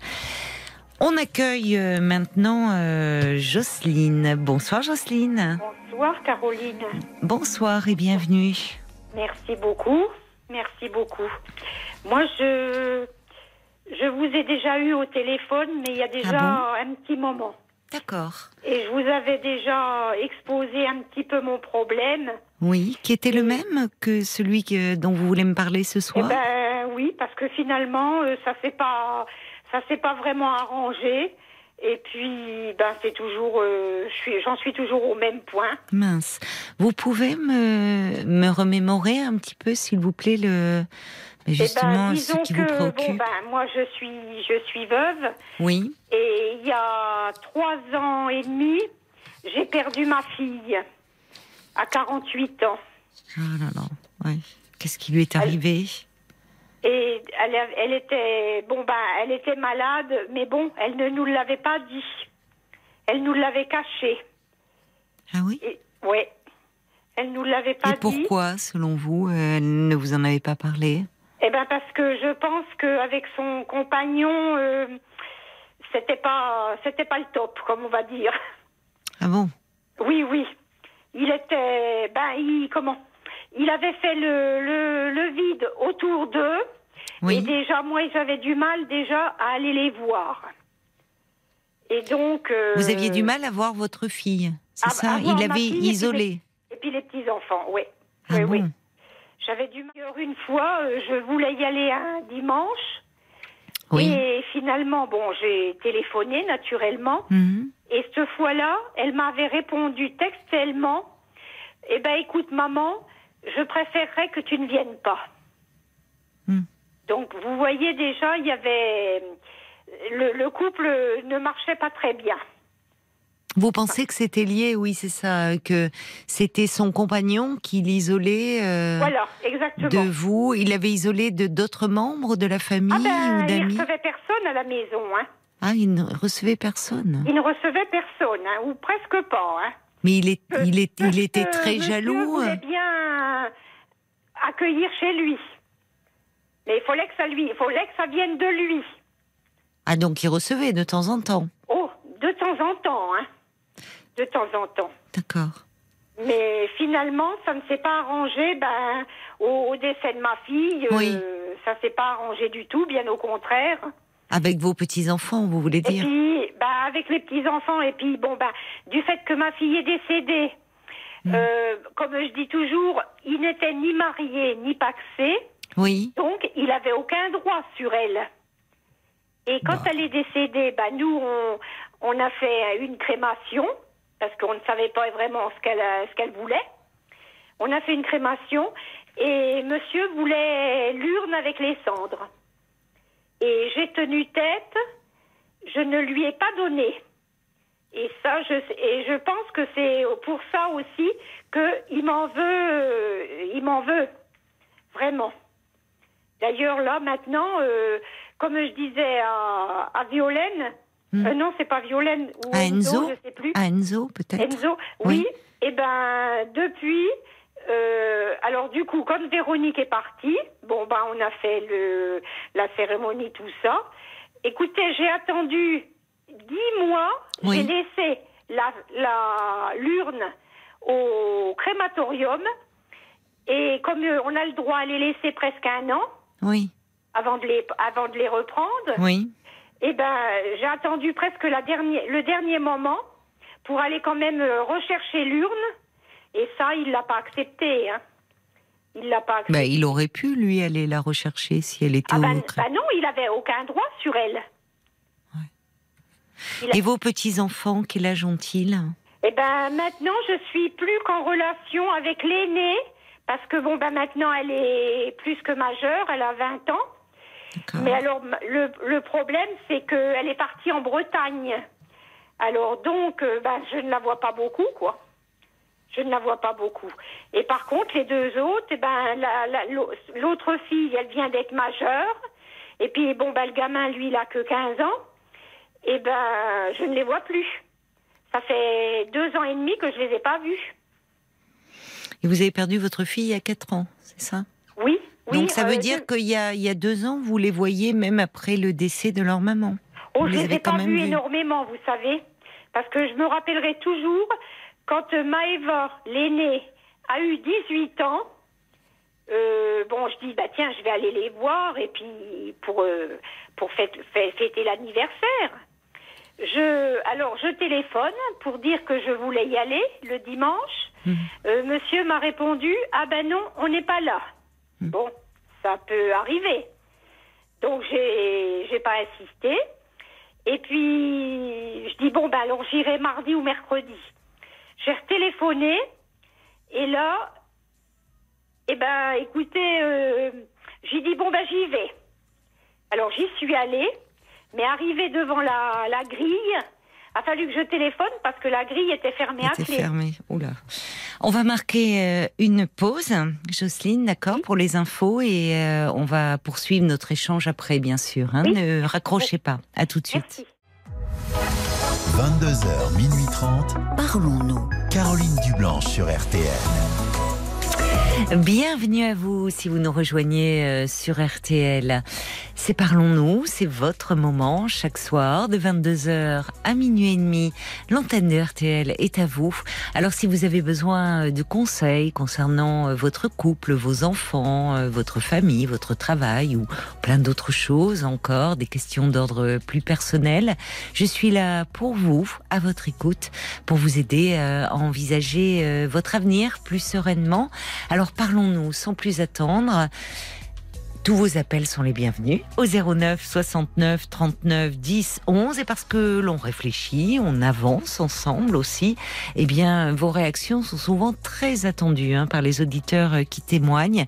À tout moment, vous pouvez nous envoyer un message au 64 900 en commençant euh, votre message par les trois lettres RTL, 35 centimes par SMS et Violaine est également attentive aux commentaires que vous laissez sur le groupe euh, De l'émission RTL-Parlons-nous. Avant de retrouver euh, Jocelyne, un petit mot pour vous dire que ce soir, il y aura du foot sur RTL. Ce sera PSG, Bayern de Munich. J'ai- J'ai mes sources. J'ai demandé à Enzo avant parce que je disais mais qui joue? Et croyez-moi, Enzo, il est au courant. Il va pas le louper le match.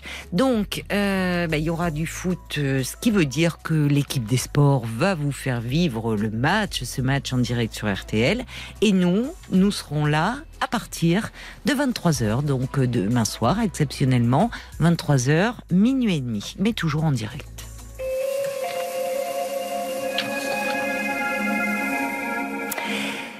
Merci d'avoir euh, patienté pendant les infos, Jocelyne.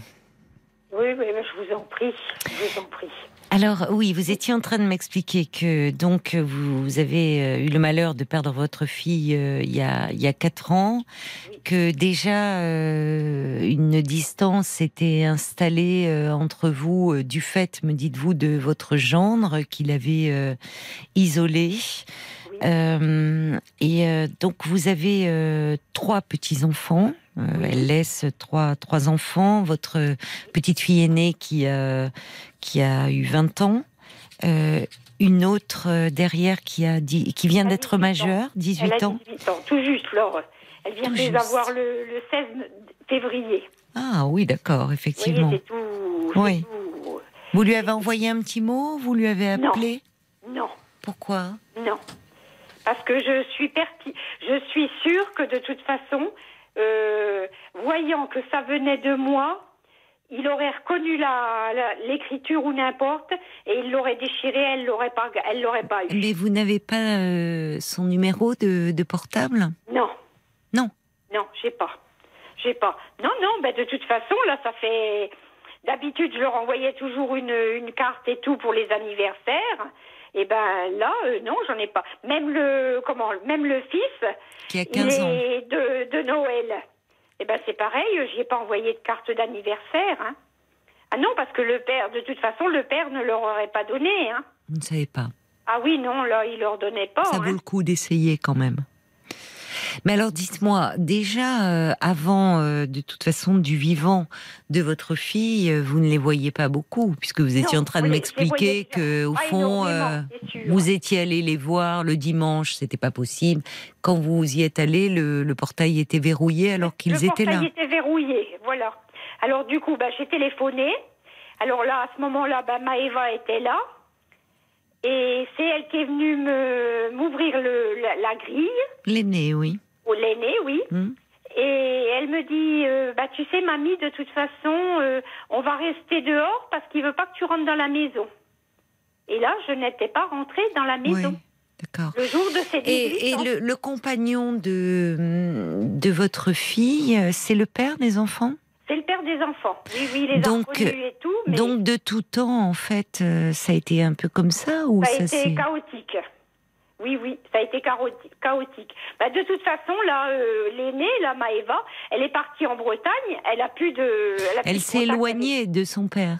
Elle a plus de contact avec son père, hein, ni avec ce- avec euh, sa sœur et son frère. Hein. C'est dur pour elle, oui. Elle a Ah perdu bah sa oui, maman. C'est c'est et- dur, hein. Oui. Bon, bah, elle est partie en Bretagne. Bon, bah, elle a un petit copain. euh, bon, heureusement bien. que C'est bien. heureusement qu'elle l'a parce que. Oui, euh, oui. bah, là, de toute façon, tiens, elle m'a téléphoné avant-hier, là, Hmm. pour me souhaiter la, la fête des grands-mères. Oh, mais c'est gentil, c'est Ah adorable. oui, ça vraiment. Oui, euh, vous avez un oui. lien avec elle bah, de toute façon, j'ai plus, comme on dit, j'ai plus qu'elle. Oui, Alors donc, bah, je me suis rabattue sur elle. Et puis c'est Oui. tout, hein.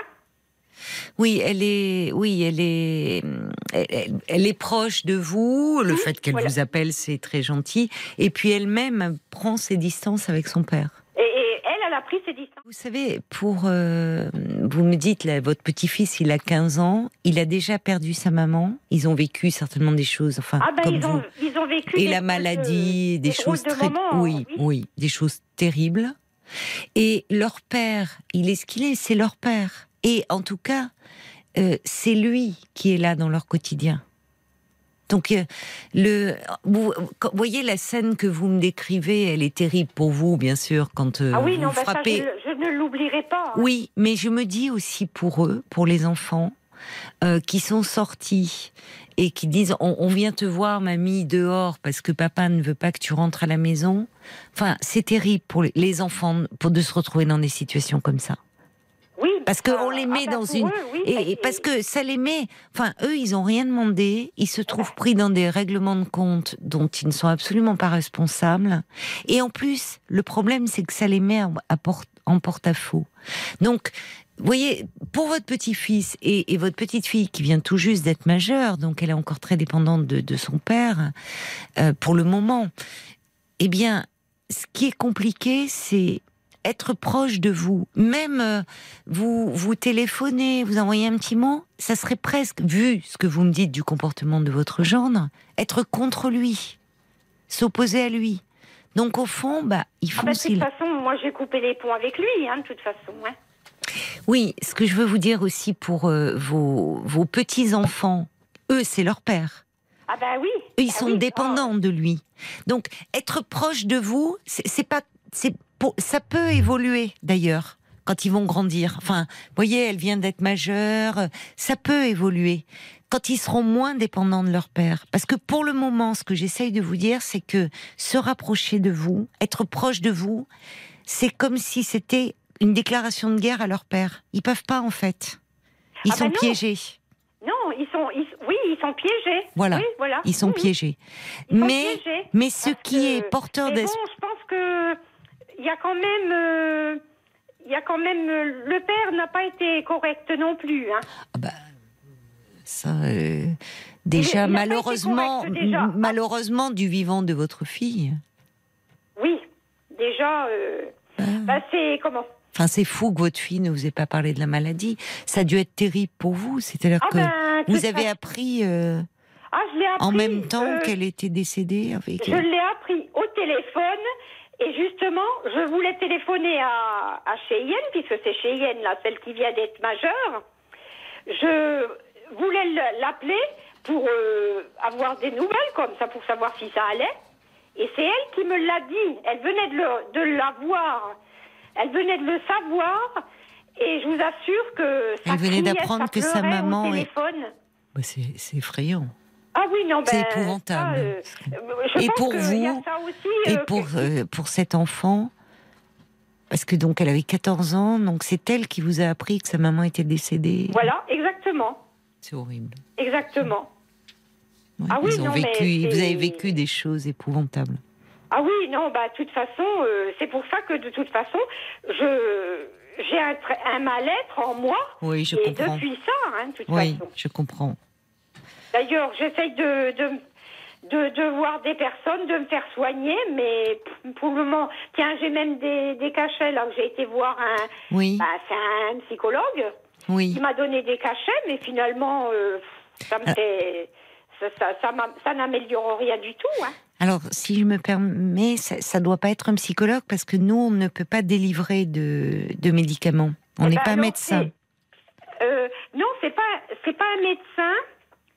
Enfin, c'est un, médecin. Il vous a fait une ordonnance. Il, il m'a fait une ordonnance. Ben, les psychologues font pas d'ordonnance.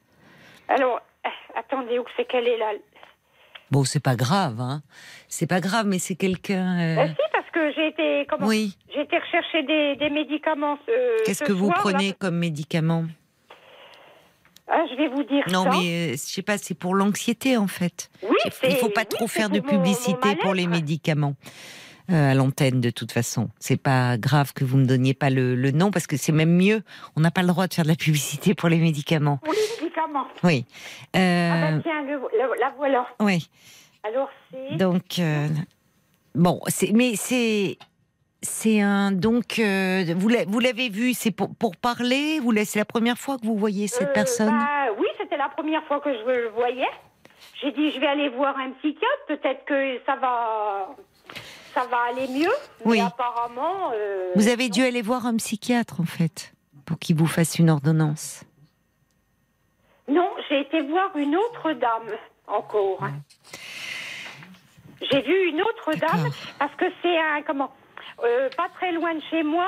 On a une euh, comment On a un comment un hôpital psychiatrique. Oui, d'accord. Et donc, euh, et je sais qu'ils ont une antenne ici.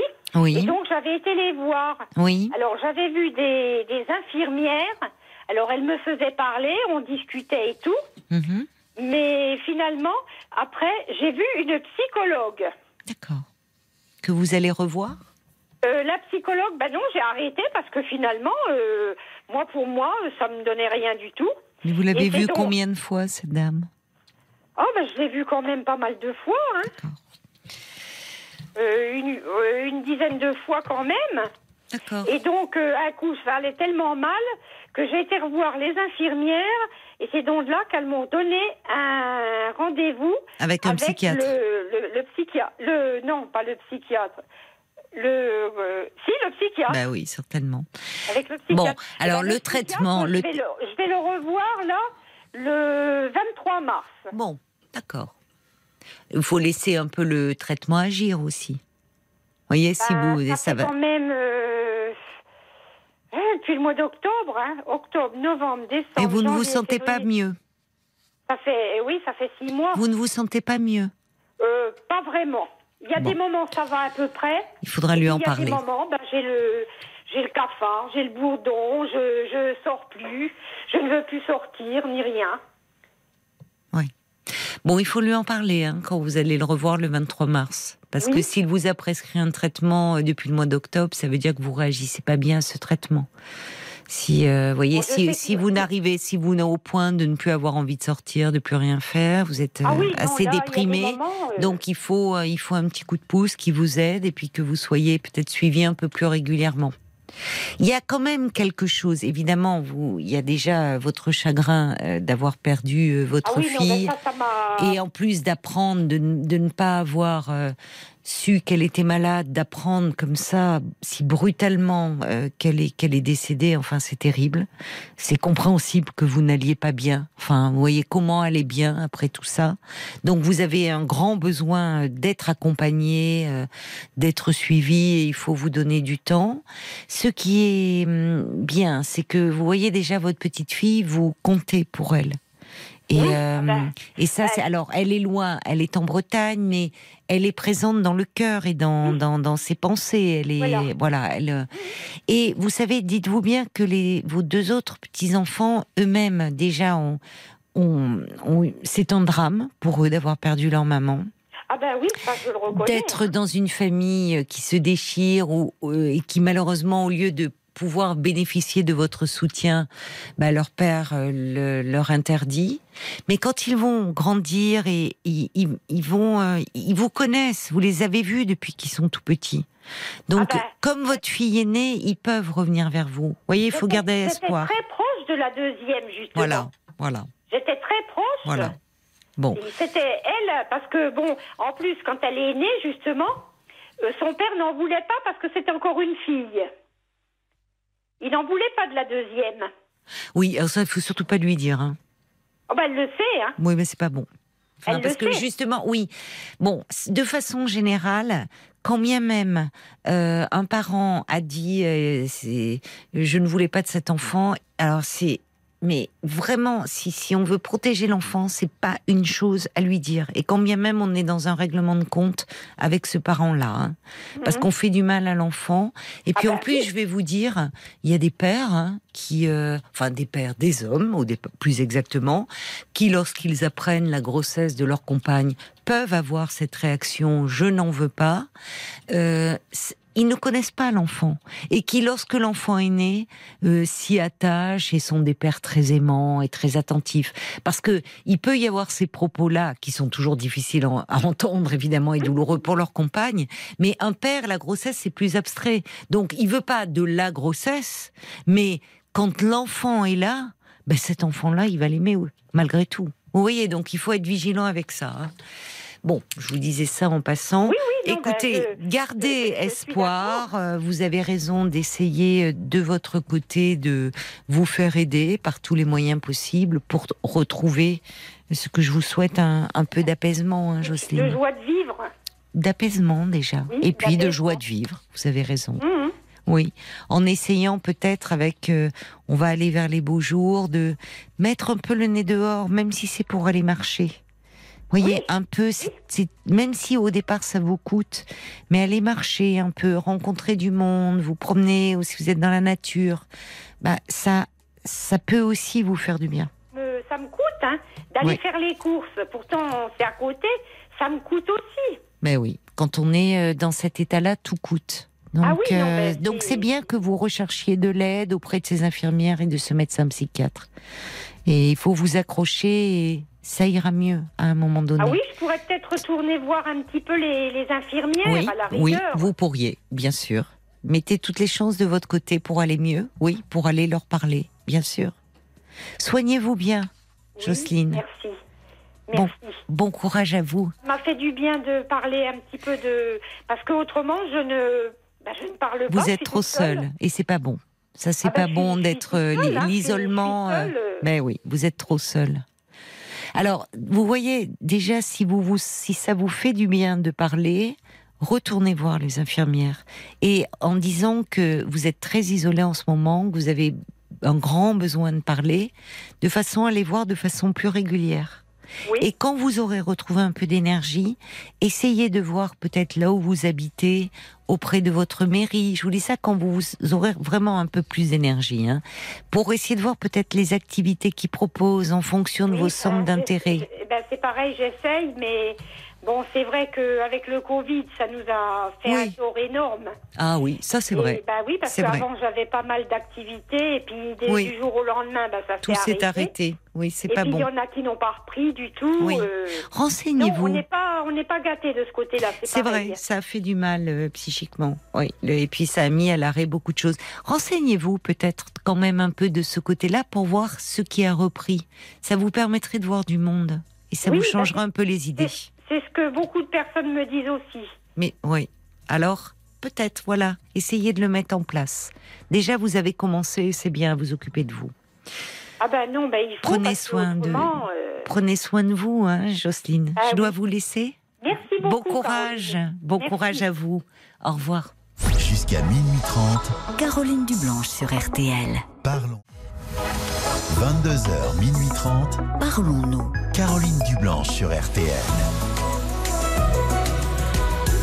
Vous êtes bien sur RTL, il est 23h28, c'est Parlons-nous. Vous pouvez euh, appeler euh, si vous désirez euh, me parler le 09 69 39 10 11 pendant une heure encore. Nous sommes à vos côtés en direct jusqu'à minuit et demi.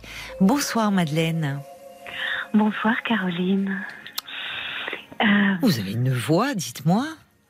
Vous, Ah bah, avez, ah oui, vous avez une voix d'hôtesse de l'air. Vous pourriez faire des, oui, une très très jolie voix. J'ai été plutôt euh, enseignante euh, à l'école maternelle pendant très longtemps. Et après, là là, vous avec des enfants handicapés, voilà. Ah bah écoutez, alors les petits, euh, quand vous leur racontiez des histoires, ils devaient Oui. être euh, sur un petit nuage là. C'est vrai qu'ils aimaient bien ça. Puis moi, j'aimais beaucoup ça. Ben oui. Alors, je vous appelle ce soir, Caroline, parce que voilà, je voudrais discuter avec vous d'un petit problème. C'est vraiment un, une petite, euh, un petit pincement au cœur que j'ai dans, dans un grand bonheur. Voilà. En fait, je, vais, je suis mamie depuis euh, trois jours. Oh, félicitations. Ouais, un petit s'est bien passé. Oui. Ma fille va bien. Donc, euh, Bon, bon, voilà. comme on dit, ça, formule, selon la formule consacrée, la maman et le bébé se portent bien. Exactement. C'est so- c'est votre premier petit enfant? Oui, tout à fait. Oh là là, en plus. Ah oui. Bon, Oui, vous l'avez vu ce petit? Non. Non, que- Pas encore. Et oui, en plus, non. dans les maternités en ce moment, euh, les visites Voilà. sont hein, encore, euh, oui, Voilà. dans beaucoup Voilà, de maternités, oui. Ouais, Ce qui, est, ce qui est exactement. frustrant pour vous, pour l'entourage, mais pour les mamans et les bébés, bah, c'est pas mal. Hein, ils sont beaucoup plus calmes, paraît-il. Voilà. oui. Et puis pour les, Et les mamans plus tranquilles. Et pour les papas le aussi. papa vous avez raison de ne pas les oublier. Oui. Voilà, ils font. un- je crois que c'est important. J'ai l'impression, euh, euh, quand elle m'appelle, mes filles, j'ai l'impression qu'ils sont bien tous les trois là. Ils Oui. font connaissance. Et oui. Bah, justement, c'est et- justement, je- enfin, ça, ça va un petit peu concerner ça. oui. Et moi, je suis très contente finalement de pas y être allée avant parce que je m'aperçois que je réagis avec ce petit-fils oui. peut-être de manière euh, comme si c'était mon bébé. Voilà.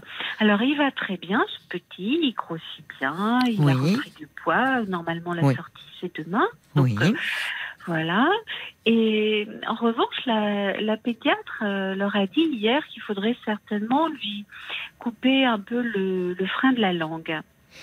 Ah, oui. Alors, je ne sais pas Ça pourquoi. euh, Est-ce qu'il est trop avancé, que sa langue ne peut pas toucher le palais? En, en tout cas, il a l'air de bien téter. Ma fille l'allait. Oui, donc, peut-être euh, bien. Donc, c'est pas ça qui le, Ah le ouais. pose problème.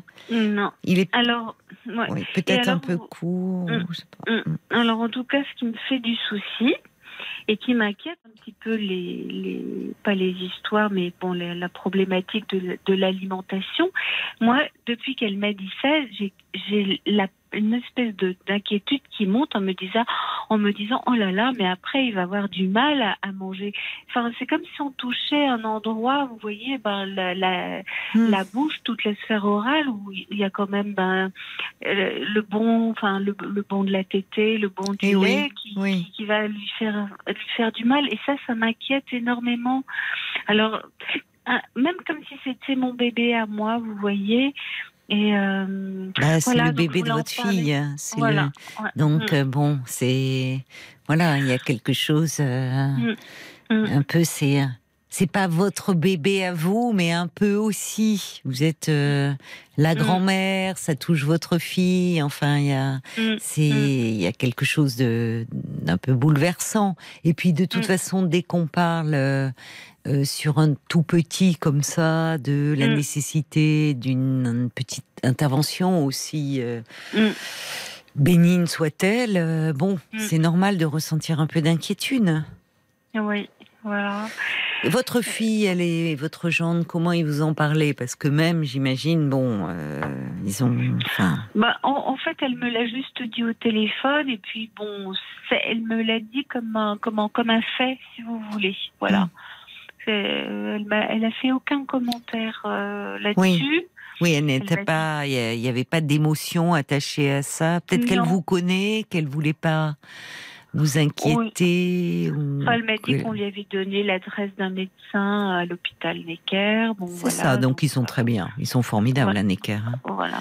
C'est un médecin, c'est des médecins qui ont l'habitude mm. de faire cela, et en plus quand le bébé est, très petit, euh, mm. comme ça, souvent c'est vraiment une petite opération qui peut se faire même dans les bras de la maman. Oui, qui est... oui, oui, c'est, c'est, enfin, et vous savez que au niveau de, je, pense à ça parce qu'il y avait un, il y a eu un reportage dans, vous savez, l'émission La Maison des Maternelles. Ah oui, sur France 5. Mm, mm. Et euh, ils avaient évoqué euh, cette question avec. Elle est très bien faite, cette émission. Hein, vraiment, ils mm. abordent plein, plein de choses. Enfin, elle est, elle est vraiment euh, très pédagogique pour, pour les parents. Les, et, et, et, en fait, euh, donc euh, il y a un pédiatre qui s'exprimait euh, sur ce sujet et je vous dis quand quand l'enfant, si c'est, je sais pas, quand ils ont l'intention de lui faire le plus vite possible, bien qu'il t'aide mm. bien et qu'il a repris du poids, donc il y a peut-être pas mm. urgence. Mais je sais pas, ça, elle, elle m'en a pas parlé. Mais enfin, bon, moi, ce qui m'inquiétait, c'était, voilà, après qu'il ait des problèmes euh, pour s'alimenter, pour téter, enfin, pour. Mm. Euh, Juste une parenthèse, parce que moi, je suis restée maison des maternelles France 5, c'est la 2 hein, maintenant. Pardon, bon, voilà. Ah c'est, De toute façon, vu leurs horaires, je, la je les regarde plus trop. Euh, ce sont pas mes horaires, mais c'est sur France 2. Oui, bah, en fait, euh, c'est une des indications. Euh, hmm. C'est si le bébé euh, peut avoir du du mal à, du mal à, à téter. Là, ce n'est pas le cas, mais ça peut aussi, si vous voulez euh, l'enfant peut du coup euh, un peu mettre la langue en avant et ça peut euh, créer un problème au niveau des dents. Vous voyez, ça peut les pousser en avant. Ah oui, d'accord. ça mm. peut même gêner le sourire, hein, d'ailleurs. Enfin, ça peut ou même au-delà. Enfin, pour il peut y avoir des problèmes de prononciation, de, choses comme ça. Si la langue touche pas le palais ou des choses voilà. comme ça. voilà. C'est donc. Mais franchement, si vous voyez, ils l'ont orienté à Necker, euh, Necker, euh, bon, c'est mm. c'est vraiment euh, ben, un super hôpital hein, pour les enfants et, ça va être fait, ça va être fait dans les meilleures dans les meilleures conditions. D'accord. Mais c'est normal que ça vous inquiète un peu. C'est, on n'aime jamais, euh, évidemment. Je, je comprends. C'est, vous dites, oh là là, la zone, l'oralité, c'est, mm. c'est tout mm. ce qui normalement c'est du bon, c'est le lait qui rentre pas, qui coule, qui bon. Mais euh, je vous dis, ils font d'abord euh, à Necker, ils sont, enfin, comme dans tous les hôpitaux, mais ils sont très au fait de la prise en charge de la douleur, justement, d'éviter la douleur. Et, mm-hmm. et les parents, ils associent beaucoup les parents et souvent quand les avec des tout petits comme ça, ça peut se faire euh, le, bébé dans les bras de sa maman, donc déjà rassuré. Ils le font de façon euh, assez indolore. Hein. D'accord. Ok. Voilà. Oui. Euh, ouais. Ok. Et vous voyez, c'est aussi cette inquiétude que j'ai, mais ça, bon, vous m'avez dit, c'est vrai que c'est pas mon enfant, c'est le fils de ma fille, mais c'est drôle comme euh, je l'ai pas encore vu, tout ça, mais bon, je vois en photo, mais rien qu'en photo, il me fait déjà complètement craquer. Hein. Ah, ben c'est normal. C'est normal, il vous, il est, vous trouvez des ressemblances avec euh, ah bah votre fille bébé ou pas encore Parce que souvent avec les nouveaux-nés, chacun s'attribue un peu, dira il a ton nez, il a ta bouche. Non? Non, non, honnêtement, non, je me rappelle pas du visage de ma fille quand elle était toute petite comme ça. Je me souviens qu'elle était fritée un peu. Hmm. Et, lui, il a la peau toute lisse. Mais oui, mais les bébés, maintenant, c'est incroyable. Il n'est pas né par césarienne, ce petit. Non, non, non, non, non, mais c'est vrai que moi, je suis frappée aussi. Je trouve que les, les, les nouveau-nés, maintenant, euh, c'est vrai qu'ils ont des petits visages, euh, ils sont moins fripés qu'avant. Pourtant, un ah accouchement par voie basse, ça reste ah euh, ben, un vrai travail, hein, et pour les mamans et pour les bébés. Ah oui. Il a beaucoup dormi après sa naissance. Hein. Il, bah, il faut récupérer. Hein. Et Eh oui. c'est une, épreuve. On dit bien sûr euh, l'accouchement c'est un marathon pour les pour les mamans, mais pour les bébés aussi. On l'a oublié, mais Bien vous vous rendez compte être poussé, Ah subir des, contractions sans savoir où vous allez? Vous voyez pas l'issue hein, au départ. La sortie du tunnel, vous savez pas où elle est. Hein. vous êtes poussé vers l'avant, vous savez vers la lumière, mais bon, vous savez pas ce qui vous attend. Oui, On l'a vécu, hein. On l'a oublié, Oui. mais on l'a Mm. oublié, oui et non. Je disais, tout s'imprime en nous. hein. Donc il y a des choses Oui. qui peuvent aussi remonter jusque-là dans ces premiers moments. Et, et c'est normal que vous vous projetiez beaucoup. C'est votre euh, Ouais. premier petit-fils. Quand est-ce que vous allez pouvoir le découvrir alors? Alors normalement, ils rentrent demain chez eux, à la maison. Mhm. Et donc, euh, bah, j'irai peut-être après-demain. euh, Oui, en vous fait, êtes je vais appeler ma proche. fille. Oui, oui. Ah, bah c'est bien. On est tous. euh, elle est sur Paris, ma fille. Oui. Moi, je suis en région parisienne. Donc, euh, oui, oui, je vais y aller euh, faire une petite visite. Je ne vais pas m'incruster trop longtemps. J'ai proposé mes services s'ils avaient besoin. Mais là, bon, c'est bien, vous savez, parce qu'avec le congé pour les pères, en fait, ils vont être un petit peu tous les Oui, deux. c'est- c'est euh, formidable. Ah Oui. Qu'est-ce que c'est bien pour euh, Ah, euh, d'être d'être deux déjà pour euh, pour faire connaissance. pour faire connaissance, pour s'épauler, parce que c'est pas rien de rentrer à la maison avec la responsabilité d'un tout petit. Il y a la fatigue, il y a Mm. quand même ben, la fatigue déjà de la grossesse pour les mamans, de l'accouchement. Il y a les Mm. nuits blanches. Et puis dans la construction du lien, on sait que c'est tellement important ces premiers moments. Eh oui. Donc, euh, et c'est pour ça d'ailleurs que dans les maternités, vraiment, moi, je- j'en discutais encore avec un gynéco qui me disait euh, que hum, les, les, les, les, les couples disaient qu'au fond, au départ, ils se disaient oh zut, notre famille va pas pouvoir nous rendre visite, et en fait, qu'est-ce qu'ils étaient bien tous les trois.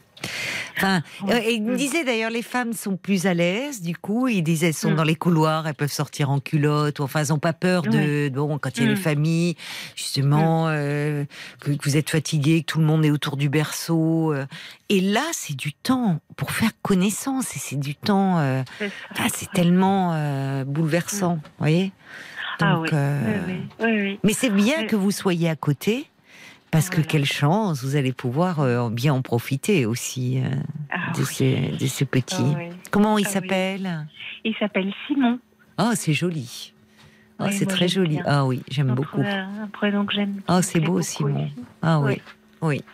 Alors, il y a, tiens, je remercie, c'est pas signé, enfin, j'ai pas la fin du message par SMS parce que c'est malheureusement limité à, à 160 caractères, mais il y a quelqu'un qui me dit, euh, euh, ne vous inquiétez pas, surtout, euh, c'est une petite opération bénigne. Mon petit-fils a eu cette intervention quelques jours après sa naissance et en peu de temps, tout a repris normalement et franchement, un équerre, c'est le top du top, euh, dit cette auditrice ou cet auditeur et qui ajoute toutes mes félicitations Oh, c'est pour euh, la venue de ce petit Simon. Voilà, oui, c'est- qui va faire votre bonheur. Oui, je vois d'ailleurs, là, je viens de taper un peu sur Internet, sur le site La Maison des Maternelles. Mhm. Et le pédiatre invité disait que quand l'enfant est plus grand, ça peut même se faire euh, chez les tout petits. Ils préfèrent le faire à Necker, je vous dis, enfin à Necker, Mhm. ou euh, c'est idiot ce que je dis parce que ceux qui sont en province, on les fait pas venir à Necker. Non, Euh, Oui. on le fait euh, en milieu hospitalier, enfin avec le, Oui. pédiatre. Bon, Mhm. mais quand le bébé est un petit peu plus grand, ça peut se faire chez un ORL ou même chez un dentiste. Donc vous voyez, euh, Ah oui, c'est pas. Ah voyez? pas grand chose. Non. D'accord. Non. D'accord. Non, non. Bon, bah, je vous remercie, Caroline. Bah, c'est moi qui vous remercie. Euh, C'est bien d'avoir euh, de jolies nouvelles comme ça. Bienvenue à ce petit Simon. Alors, Ah, c'est gentil. câlinez-le remercie. bien, choyez-le bien. Oh oui. Parce que on va faire J'imagine. beaucoup de routes au pouillou. Ben, et puis avec une grand-mère qui a une aussi jolie voix, euh, il va dormir. Voilà, quand il sera un peu énervé quoi, vous le prendrez, vous lui parlerez, il va, ouf, vous avez euh, une voix hypnotique. Vraiment, Non, il va s'endormir, oui. Merci. Vous allez pouvoir lui raconter de jolies histoires. Ah oui, ça c'est sûr. Ah ben c'était Evelyne Delisieux, vous voyez, qui me disait euh, ça, voilà, qui est une fidèle auditrice de Parlons-nous. Et son petit-fils a eu cette intervention euh, mais quelques jours après sa naissance. Voilà. Bon, bah voilà, d'accord, ok. Je vous ben, embrasse et encore merci. toutes mes félicitations, hein, ma chère Madeleine. Merci beaucoup, Caroline. Au revoir. Jusqu'à minuit 30, Caroline Dublanche sur RTL. Parlons. Jolie voix de Madeleine, ben c'est raté. Vous voyez comment il est, Marc hein? Il vous met Joe Jackson, il dit je vais les réveiller un peu. Merci, Marc. faut booster. Eh, Il faut booster les appels au standard. Je sais que la journée a été difficile pour beaucoup d'entre vous, mais on est là, on est à vos côtés, on est toujours à vos côtés. RTL 09 69 39 10 11. Mais justement, des petits messages qui sont arrivés pour Madeleine. euh, un petit SMS de Monica qui dit ah oui, c'est vrai qu'à Necker, c'est vraiment nickel. Félicitations à Madeleine bienvenue à ce petit Simon et beaucoup de bonheur aux Europarents, à vous et à ce petit. Des messages aussi, Violaine, qui sont arrivés, hein, je crois, sur Facebook. Ça fait toujours euh, du bien euh, d'entendre l'arrivée comme ça, l'annonce d'un bébé. Et oui, effectivement, un message de valet de cœur. Votre petit-fils est très entouré, alors soyez tranquille, rassurez-vous et sachez que les enfants s'adaptent très bien. Souriez à ce petit bout, douce grand-mère.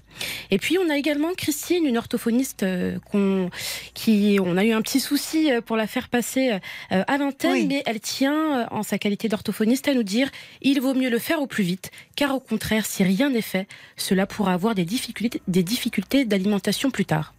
Ah bah merci beaucoup, c'est bien d'avoir euh, l'avis euh, aussi d'un professionnel sur cette question. Merci à Christine d'avoir tenté de nous appeler au 09 69 39 10 11. Et c'est maintenant euh, Valérie qui est avec nous. Bonsoir Valérie. Oui, bonsoir Caroline. Bonsoir, Bonsoir. et bienvenue. Merci beaucoup déjà. De... C'est gentil de m'avoir de, de m'avoir accueilli dans votre émission, de m'avoir sélectionnée. Je suis très heureuse de à chaque fois que je participe à- que je témoigne. J'aime beaucoup Oui. euh, j'aime beaucoup cette émission. On s'est déjà parlé, Caroline, déjà D'accord. plusieurs fois. D'accord, très bien. La toute dernière fois, c'était quand j'avais fait une coloscopie. Vous savez, je suis la- une jeune Ah. femme qui est, je suis non voyante et Oui. et, et je, je, je cherchais, il y a quelques années en arrière, déjà un petit peu, je cherchais un, un emploi de standardiste. Mais oui, parce que je me souviens très bien. Vous avez une, vous, vous aussi, vous avez une jolie voix, pleine de gentil. peps, euh, Oui. souriante, pleine d'énergie. Je me souviens très très bien de voix. Oui, on s'est parlé déjà de nombreuses reprises. Oui, oui, Et je me souviens très bien de notre dernier échange au sujet de, de ce petit ex, enfin de cet examen que vous deviez faire. vous étiez très ça- inquiète pour euh, eh ben, l'anesthésie. Ça s'est bien passé. Oui, ça s'est très Bah bien oui, puisque passé, vous êtes oui, là oui. aujourd'hui. Je suis là, mais ça fait. Je vais parler d'un petit problème de, Oui. d'un petit problème de santé qui. Oui. Je pense qu'il faut que ça, ça doit se savoir. Il faut que. Je vais parler d'un. Je voudrais témoigner sur cette émission d'un, d'un problème de santé que, que qui est très embêtant un petit peu. C'est pas grave, hein, mais c'est assez gênant que que qu'on- que souffrent beaucoup de qu'ont beaucoup de femmes à partir Oui. de la quarantaine. C'est, Ah. c'est un fibrome utérin. Ah oui, Oui. d'accord. Ah, C'est-à-dire que c'est un fibrome, c'est non cancéreux, c'est un fibrome qui se développe dans l'utérus. Alors ça. dépend, ça peut être dans la cavité de l'utérus, euh, dans le, enfin c'est c'est une tumeur non cancéreuse et qui provoque Non. des, saignements. non cancéreuse. C'est une tumeur non Ah cancéreuse. oui, oui, c'est bénin. Voilà, en général, c'est bénin, bénin. voilà. Donc, oui, euh, mais je vois que vous vous êtes bien, oui, renseigné sur de- depuis combien de temps vous avez vous expliqué bien ce qu'est un fibrome? Merci, parce que sinon j'aurais eu tout de suite des messages en disant mais c'est quoi un Alors, fibrome? euh, Donc bah, vous avez bien expliqué. C'est un petit peu quoi, parce que je me suis documentée sur internet. Ben oui, Mais là, moi, je. Voilà, euh, c'est. Et oui, je, je me suis un petit peu documentée. En fait, c'est.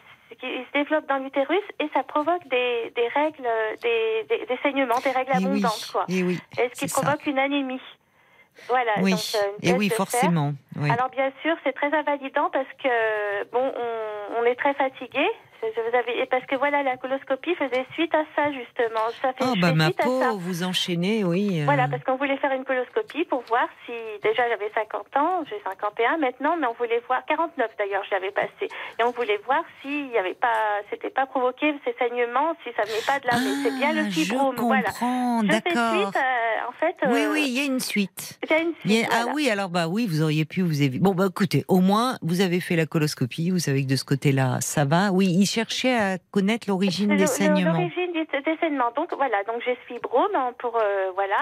Donc euh, je, en fait, je sais que la, donc je prends quand ça va pas, quand je suis trop basse en hémoglobine, je suis obligée de faire des transfusions de fer et, et ou des ou des perfusions ou des transfusions de perfusion de fer ou des transfusions de sang. Voilà, donc c'est quand même à ce assez régulièrement. Oui, parce que je suis Mais à pourquoi- 5,4 d'hémoglobine. Ouais, ça, moi, je suis pas médecin, je peux pas vous dire. Mais attendez, mais à ce moment-là, euh, ils ne vous ont pas proposé parce que il, il peut y avoir. Bon, déjà, ça, peut se traiter soit avec un, un- on peut donner un traitement, votre gynéco, euh, Alors justement, ou soit un une petite intervention, parce que c'est quand même mieux que d'avoir des transfusions. euh. Eh ben oui, alors j'ai bien vu un médecin, si vous voulez, des gynécologues. La solution radicale, Caroline, ça serait l'ablation de l'utérus. Et moi, ça non. Moi, mais parce qu'il si est très important alors. Il est très important. Ouais. Mais moi, c'est comme si on vous enlevait un... Je suis pas prête à, à faire cette opération qui est radicale. D'où ma question, justement, quel, serait un traitement qui pourrait permettre, justement, d'enlever le fibrome sans, euh, sans euh, forcément enlever l'utérus. Est-ce que ça, ça- Voilà, c'est ça que je voulais. parce Ah, que mais c'est à votre prête. gynécologue qu'il faut poser la question, ou quitte à prendre un autre avis. Vous Eh voyez ben justement, Oui. justement, moi ce que je voulais aussi, si je témoignais dans cette émission, c'est que beaucoup de femmes se sentent seules et errent. Il y a une errance médicale. Ah et bon c'est, c'est- oui, bah, c'est difficile parce que les femmes au début, elles souffrent de fibrome et elles savent pas ce que c'est ces règles abondantes. Elles connaissent, elles- au début, elles n'en connaissent pas l'origine. Alors elles euh, font de médecin en médecin et on peut se sentir très très seule. On peut se sentir vraiment désemparé. Alors, euh, bah, déjà, tout saignement euh, anormal, enfin en dehors euh, des règles, doit, doit alerter. Et le, le premier médecin, enfin que à consulter, c'est c'est son gynécologue. Oui. Et en général, effectivement, on cherche, euh, on peut faire euh, déjà. Alors peut-être que, enfin, vous avez dû avoir une échographie pelvienne après. Oui, j'en C'est ai ça. une, oui. Parce qu'aux échographies pelviennes, on voit bien. Voyez, euh, alors il y a, il y a différentes, comme vous l'avez dit d'ailleurs, c'est c'est dans l'utérus, mais ça peut être situé à différents niveaux. Il y a des fibromes qui ne saignent pas, qui sont petits, qui n'évoluent pas, et puis il y en a d'autres, bon, qui peuvent avoir un volume plus important et Oui. effectivement avoir des bah, créer une gêne parce que déjà des saignements comme ça anarchiques, et puis et, et évidemment si vous saignez beaucoup, vous savez, il y a même des femmes qui pendant leurs règles perdent beaucoup de sang et donc il Bah, faut leur apporter c'est- un support en fer. Ben voilà, c'est ce que c'est ce que fait l'hôpital Nord de Saint-Étienne. ben justement, je viens de faire une, trans- une perfusion là tous les à peu près tous les six mois. Il faut que je fasse des transfusions de sang et, et des perfusions de Mais fer. c'est lourd. Parce que ben oui, justement, c'est que le médecin, les médecins, ils me font comprendre. C'est voilà, voilà le problème, c'est que je me sens pas prête encore de dans le Oui. utérus. Oh, pourquoi? Pourquoi? Parce, Parce que c'est quand même très gênant ce que vous avez. Et ça. Est-ce que vous n'avez pas des maux de ventre?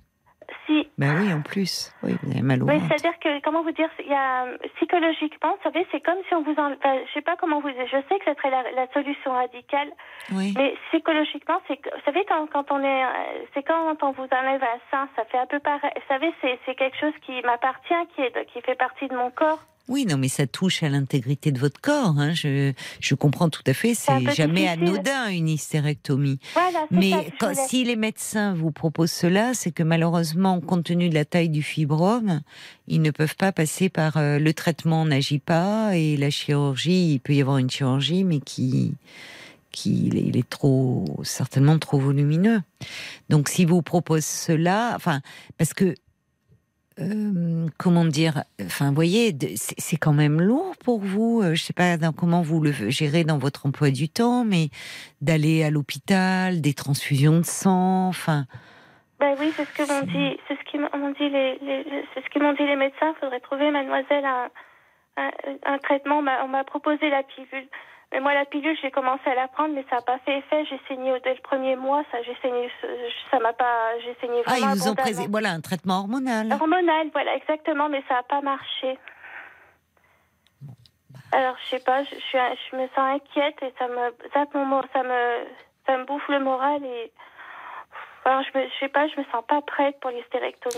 Ah, bah, peur. si vous n'êtes pas prête, de toute façon, on vous le fera pas. J'ai peur des suites. Oui, mais vous avez très peur. Vous aviez déjà peur. Je me souviens quand on, euh, pour la coloscopie, qui est un examen assez bénin. Oui, mais là, c'est anodin, quoi. Après, j'ai. Ah ben non, c'était pas anodin quand vous m'avez appelé. Pour Oui, vous, c'était pas pas- du tout anodin. Vous avez Non, non. même peur de ne pas vous réveiller. euh, oui, c'est vrai, Caroline. vous voyez, donc vous êtes très angoissée. Là, vous dites ça maintenant, mais je vous ferai réécouter votre appel. Vous étiez très très angoissée, Valérie. Oui, oui, oui, c'est vrai, Caroline, Oui. vous avez raison.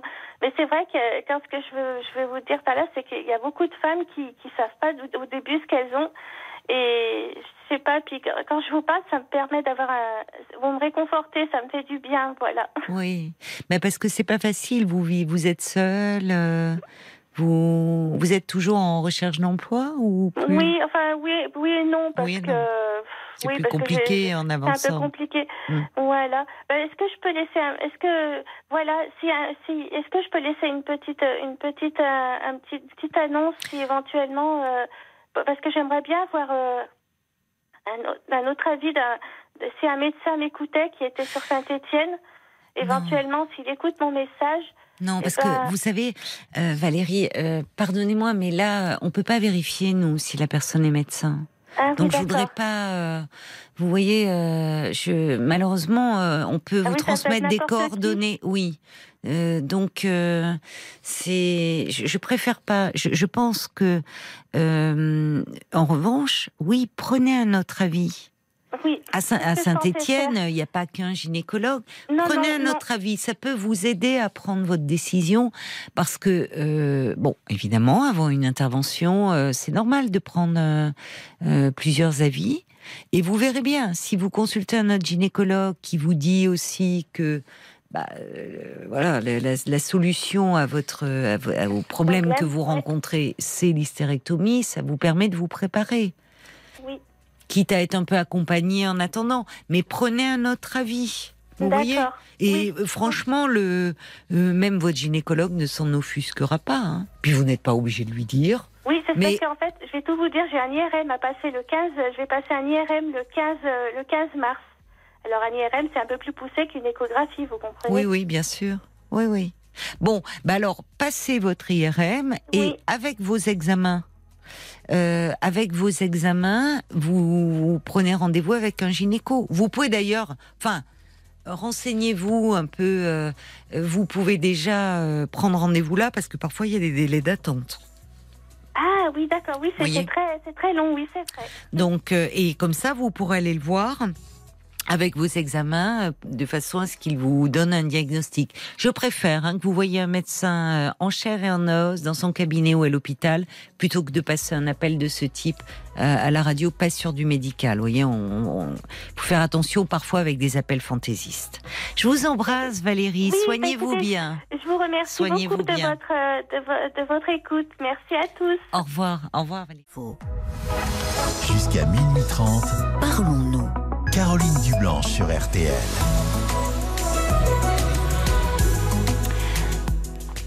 Au cœur de la nuit, parlons-nous sans jugement ni tabou. Pendant une demi-heure encore, vous pouvez euh, appeler le standard au 09 69 39 10 11. Euh, bah D'ailleurs, il y a une petite euh, réaction, je crois, Violaine, qui est arrivée, tu me disais, là, pour Valérie. Et donc, il y a un, fibrome euh, assez volumineux. Les médecins lui conseillent une ablation de l'utérus, une hystérectomie, mais Valérie a peur. Eh bien oui, un message de Marie qui tient à rassurer euh, Valérie. Marie qui a subi une, ab- une ablation de l'utérus euh, à cause de nombreux fibro- fibromes et anémies. Oui. Elle affirme que tout s'est très bien passé et que quelque part elle se sent euh, libérée. Bah oui, on peut comprendre parce que c'est vrai que merci beaucoup déjà pour ce pour ce message euh, réconfortant euh, parce que c'est vrai que là c'est quand même très très invalidant. Un mot pour vous dire euh, ce soir, puisque ça y est, hein, on est le 8 mars. Ce soir, il y a du foot. Il y aura du foot, euh, donc c'est le PSG Bayern de Munich euh, que l'équipe des sports vous fera vivre bien sûr en direct sur RTL. Donc nous serons là, mais à partir de 23 h trouvez pas qu'ils exagèrent quand même Parce que quand même, le 8 mars, c'est quoi? C'est la journée internationale des droits des femmes. Et qu'est-ce qu'ils nous mettent? Du foot. Et alors, quand même, euh, moi je sais pas qui décide, est-ce que ce sont des hommes qui décident de ça? Le 14 février, bon, c'est peut-être moins grave. Mais qu'est-ce qu'il y avait? Du foot. Alors je me dis, non mais quand même, ils font esprit ou quoi? C'est un coup de degrette ou quoi? Il est plus à la fédération. Mais bon, c'est pas lui qui décide, il a déjà un dossier assez, assez sérieux, on va pas lui en rajouter. Mais 14 février, il y a du foot. Euh, 8 mars, il y a du foot. Alors moi je me dis, il faut quand même penser aussi aux compagnes des joueurs. Bah, et alors? Vraiment. Et puis, et puis ça, pour la paix des ménages, c'est pas toujours bon, hein, le foot. Bon, en tout cas, on sera là si vous voulez en parler euh, dès, dès 23 h Et puis, si à l'occasion de la Journée internationale du droit des femmes, vous voulez peut-être parler euh, euh, de votre vie, de ce qui relève plus spécifiquement des, euh, des, des, violences faites aux femmes, parce que j'entendais encore, voilà, on est on est que début mars et déjà depuis le mois de janvier 27 féminicides. Enfin, c'est c'est c'est juste c'est affolant. C'est juste affolant. Alors, il y a aussi des choses plus réjouissantes, euh, parce qu'on peut aborder cette journée-là, si vous le désirez, sous, un angle, mais peut-être que parfois, c'est un peu compliqué pour vous euh, de concilier votre vie euh, de maman, votre vie au boulot, enfin, bon, que hum, vous avez besoin d'en parler. On vous donnera la priorité exceptionnellement. Mais si vous êtes un homme, ne vous sentez pas exclu. C'est pas parce qu'on est le 8 mars que vous pourrez pas témoigner dans l'émission. On n'est pas comme ça quand même. Et vous pouvez même nous laisser un message sur le répondeur de Parlons-nous au 09 69 39 10 11. Comme ça, Paul, actuellement, il fait pas le répondeur. Hein. Il est quelque part dans un coin en Espagne. Il court après son petit Gabriel qui fait ses premiers pas. Mais Violaine, eh ben, Violaine, quand elle arrive le soir à RTL, elle écoute tous vos messages et après avec Enzo, il vous rappelle. C'est le tout nouveau titre de Murrayhead que vous venez d'écouter sur RTL. Jusqu'à minuit 30, parlons-nous. Caroline Dublanche sur RTL. Il...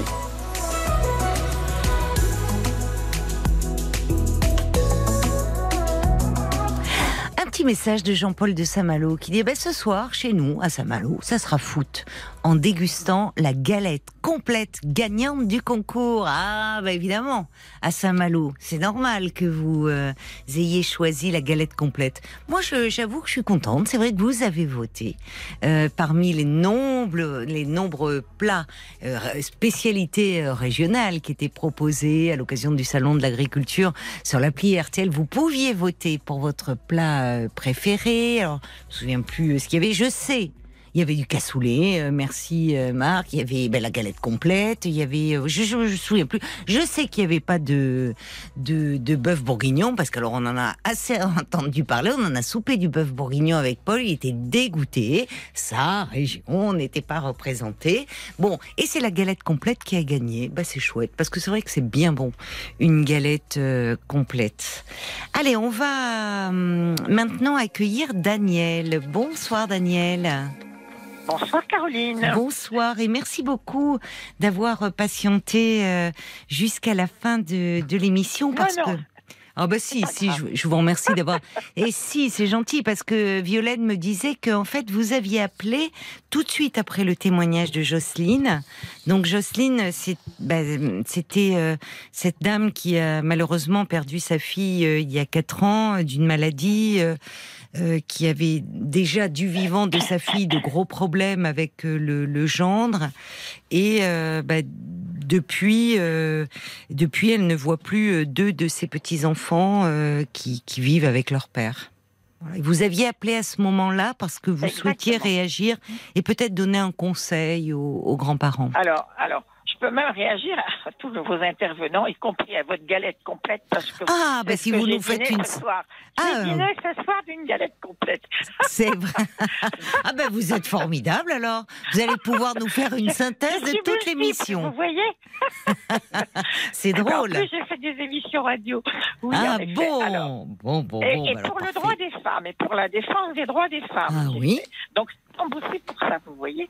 Mais effectivement j'ai appelé pour cette grand-mère Oui, euh, Jocelyne. désespérée, voilà, Oui. de ne pas avoir ses petits-enfants. Alors, Oui. je vais répondre avec encore une fois deux casquettes, c'est-à-dire celle de juriste, puisque j'étais notaire, Oui. et celle également de, de grand-mère et même d'arrière quatre- d'arrière-grand-mère, Oui. parce que je suis entourée de beaucoup de personnes euh, âgées et beaucoup de personnes sont malheureusement dans ce cas-là Oui, éloignés de leurs petits-enfants dont ils ne savent rien.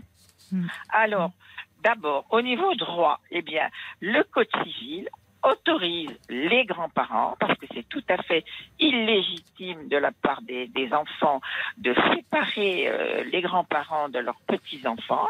Le Code civil autorise à faire une procédure devant le ju- juge au tribunal de grande instance pour avoir un droit de visite de ses petits-enfants. Mhm. C'est vrai, c'est vrai.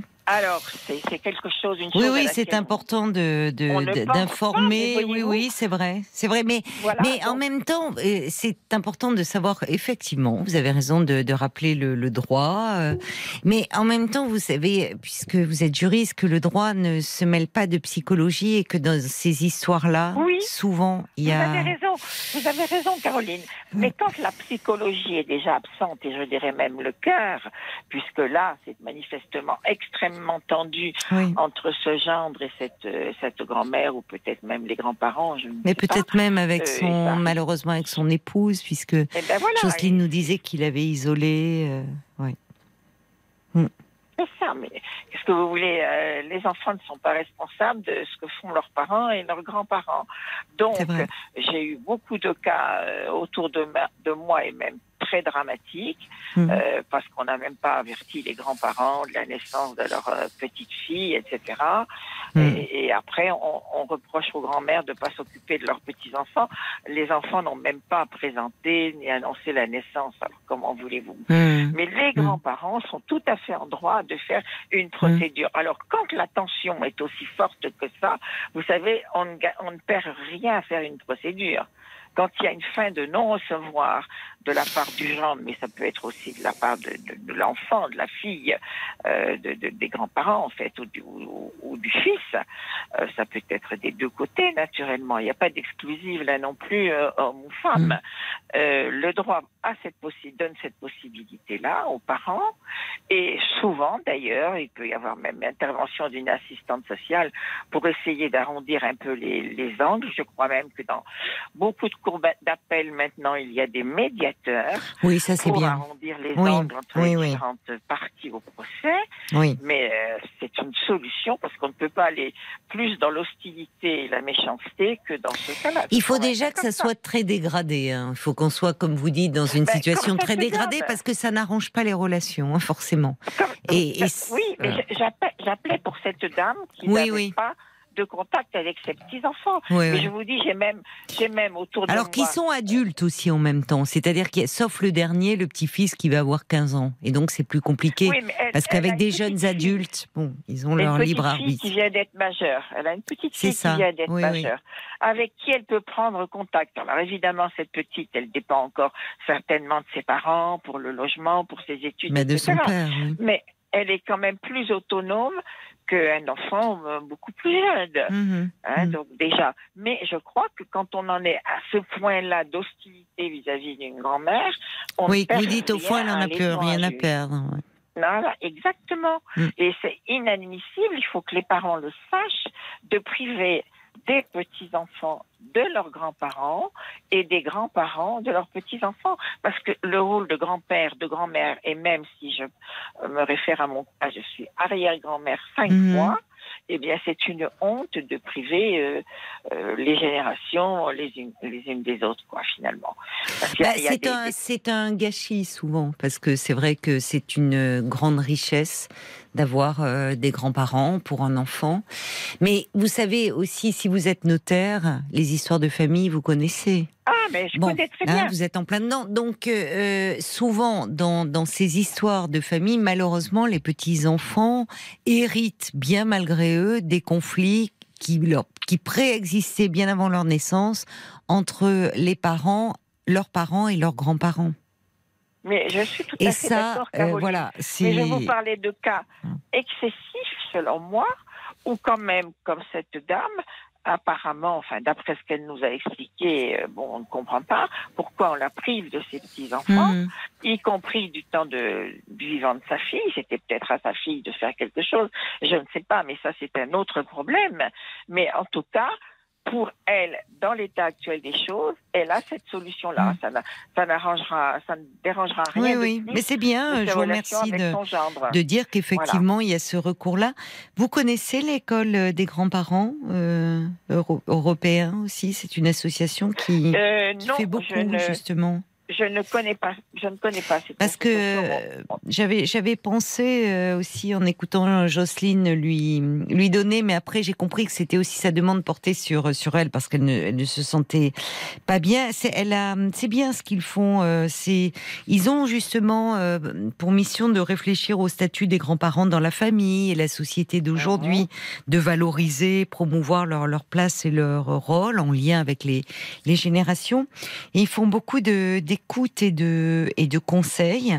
Donc ils peuvent se retrouver aussi face à ce genre de, de situation, mais pas seulement. Ils travaillent avec ben, des juristes, justement comme vous, Ah ben, euh, des travailleurs sociaux, des psys, des éducateurs. Donc peut-être que je vais hum, ben, profiter de votre appel, si vous le permettez, euh, justement, Bien Daniel, bien pour euh, pour rappeler euh, les coordonnées de cette association. C'est l'école des grands-parents euh, européens. Ils sont à Paris, dans le 7e, et ils ont euh, un téléphone qui est le 01 45 44 34 93 01 45 44 4 34 93. Ils ont un site aussi, hein, c'est euh, le GPE, École des grands-parents euh, européens. Voilà, ça peut permettre peut-être de, de répondre aussi à certaines interrogations. Vous, donc, vous êtes une grand-mère et une arrière-grand-mère, vous ne rencontrez pas ce genre de problème? Aussi, si, Ah si, vous en je, avez eu aussi. Je parle pas de, de mon cas ce soir, parce que, Oui, mais je peux parler d'une amie. Oui. Je peux parler d'une amie euh, vraiment très proche euh, qui s'est trouvée justement dans cette euh, situation-là, Oui, ayant eu cinq enfants, oui, en ayant d'ailleurs perdu deux de façon violente. ah L'aîné est décédé de la mort subite du nouveau-né. oui. Le quatrième s'est suicidé il y a trois ans. Il avait Oh là. 54 ans. Eh bien, même aux obsèques de son fils, oui. euh, ses filles qui étaient là et ses petites filles ne sont pas venues la saluer. Oh là là, qu'est-ce que c'est dur. Vous voyez un peu Oui, jusqu'où ça va. Cette méchanceté, on ne sait pas pourquoi au départ, parce que c'est une personne extrêmement euh, charmante, euh, aimant beaucoup rire, avec plein de, de qualités, d'écoute, etc. Et, et, et on ne comprend pas comment des gens dans une famille, il y avait d'ailleurs euh, ses sœurs, il y avait d'autres personnes, il n'y avait Mm. pas que les enfants, qui se sont comportés de cette façon ignoble et on s'est même permis de l'interrompre pendant la cérémonie euh, avant la, Ouais. la Oh crémation. là, il y a du lourd. pour, hein. euh, elle parlait de son fils, elle faisait euh, un peu l'homélie de son fils et on s'est même permis de l'interrompre pour demander quel était le nom d'une petite fille qui sa bon, petite sœur en fait qui portait sur son dos pour la ramener de l'école. Ouais, c'est compliqué les histoires de famille. Très très très compliqué. C'est vrai que et malheureusement on peut arriver, oui, à des, des rancœurs, des haines, euh, des haines terribles. Merci beaucoup en tout cas Daniel d'avoir pris la peine d'appeler euh, ce soir euh, pour euh, bah, pour euh, dire voilà aussi qu'il y a ce a recours juridique possible. Voilà. Merci, merci Daniel. Hein. Et puis à une prochaine Merci fois, vous, puisque je vois que vous, vous me le dites, vous pouvez intervenir sur plein de sujets. Donc vous êtes la bienvenue quand vous le souhaitez. Eh bien, ce Ah, sera pour le droit des femmes. Eh ben alors écoutez à ce soir. à ce soir, effectivement, on sera là dès 23h parce que il y a du foot. Hein. Mais à 23h, on sera là en direct à vos côtés. Je vous embrasse. Au revoir Daniel. Jusqu'à minuit 30, Caroline Dublanche sur RTL. parlons.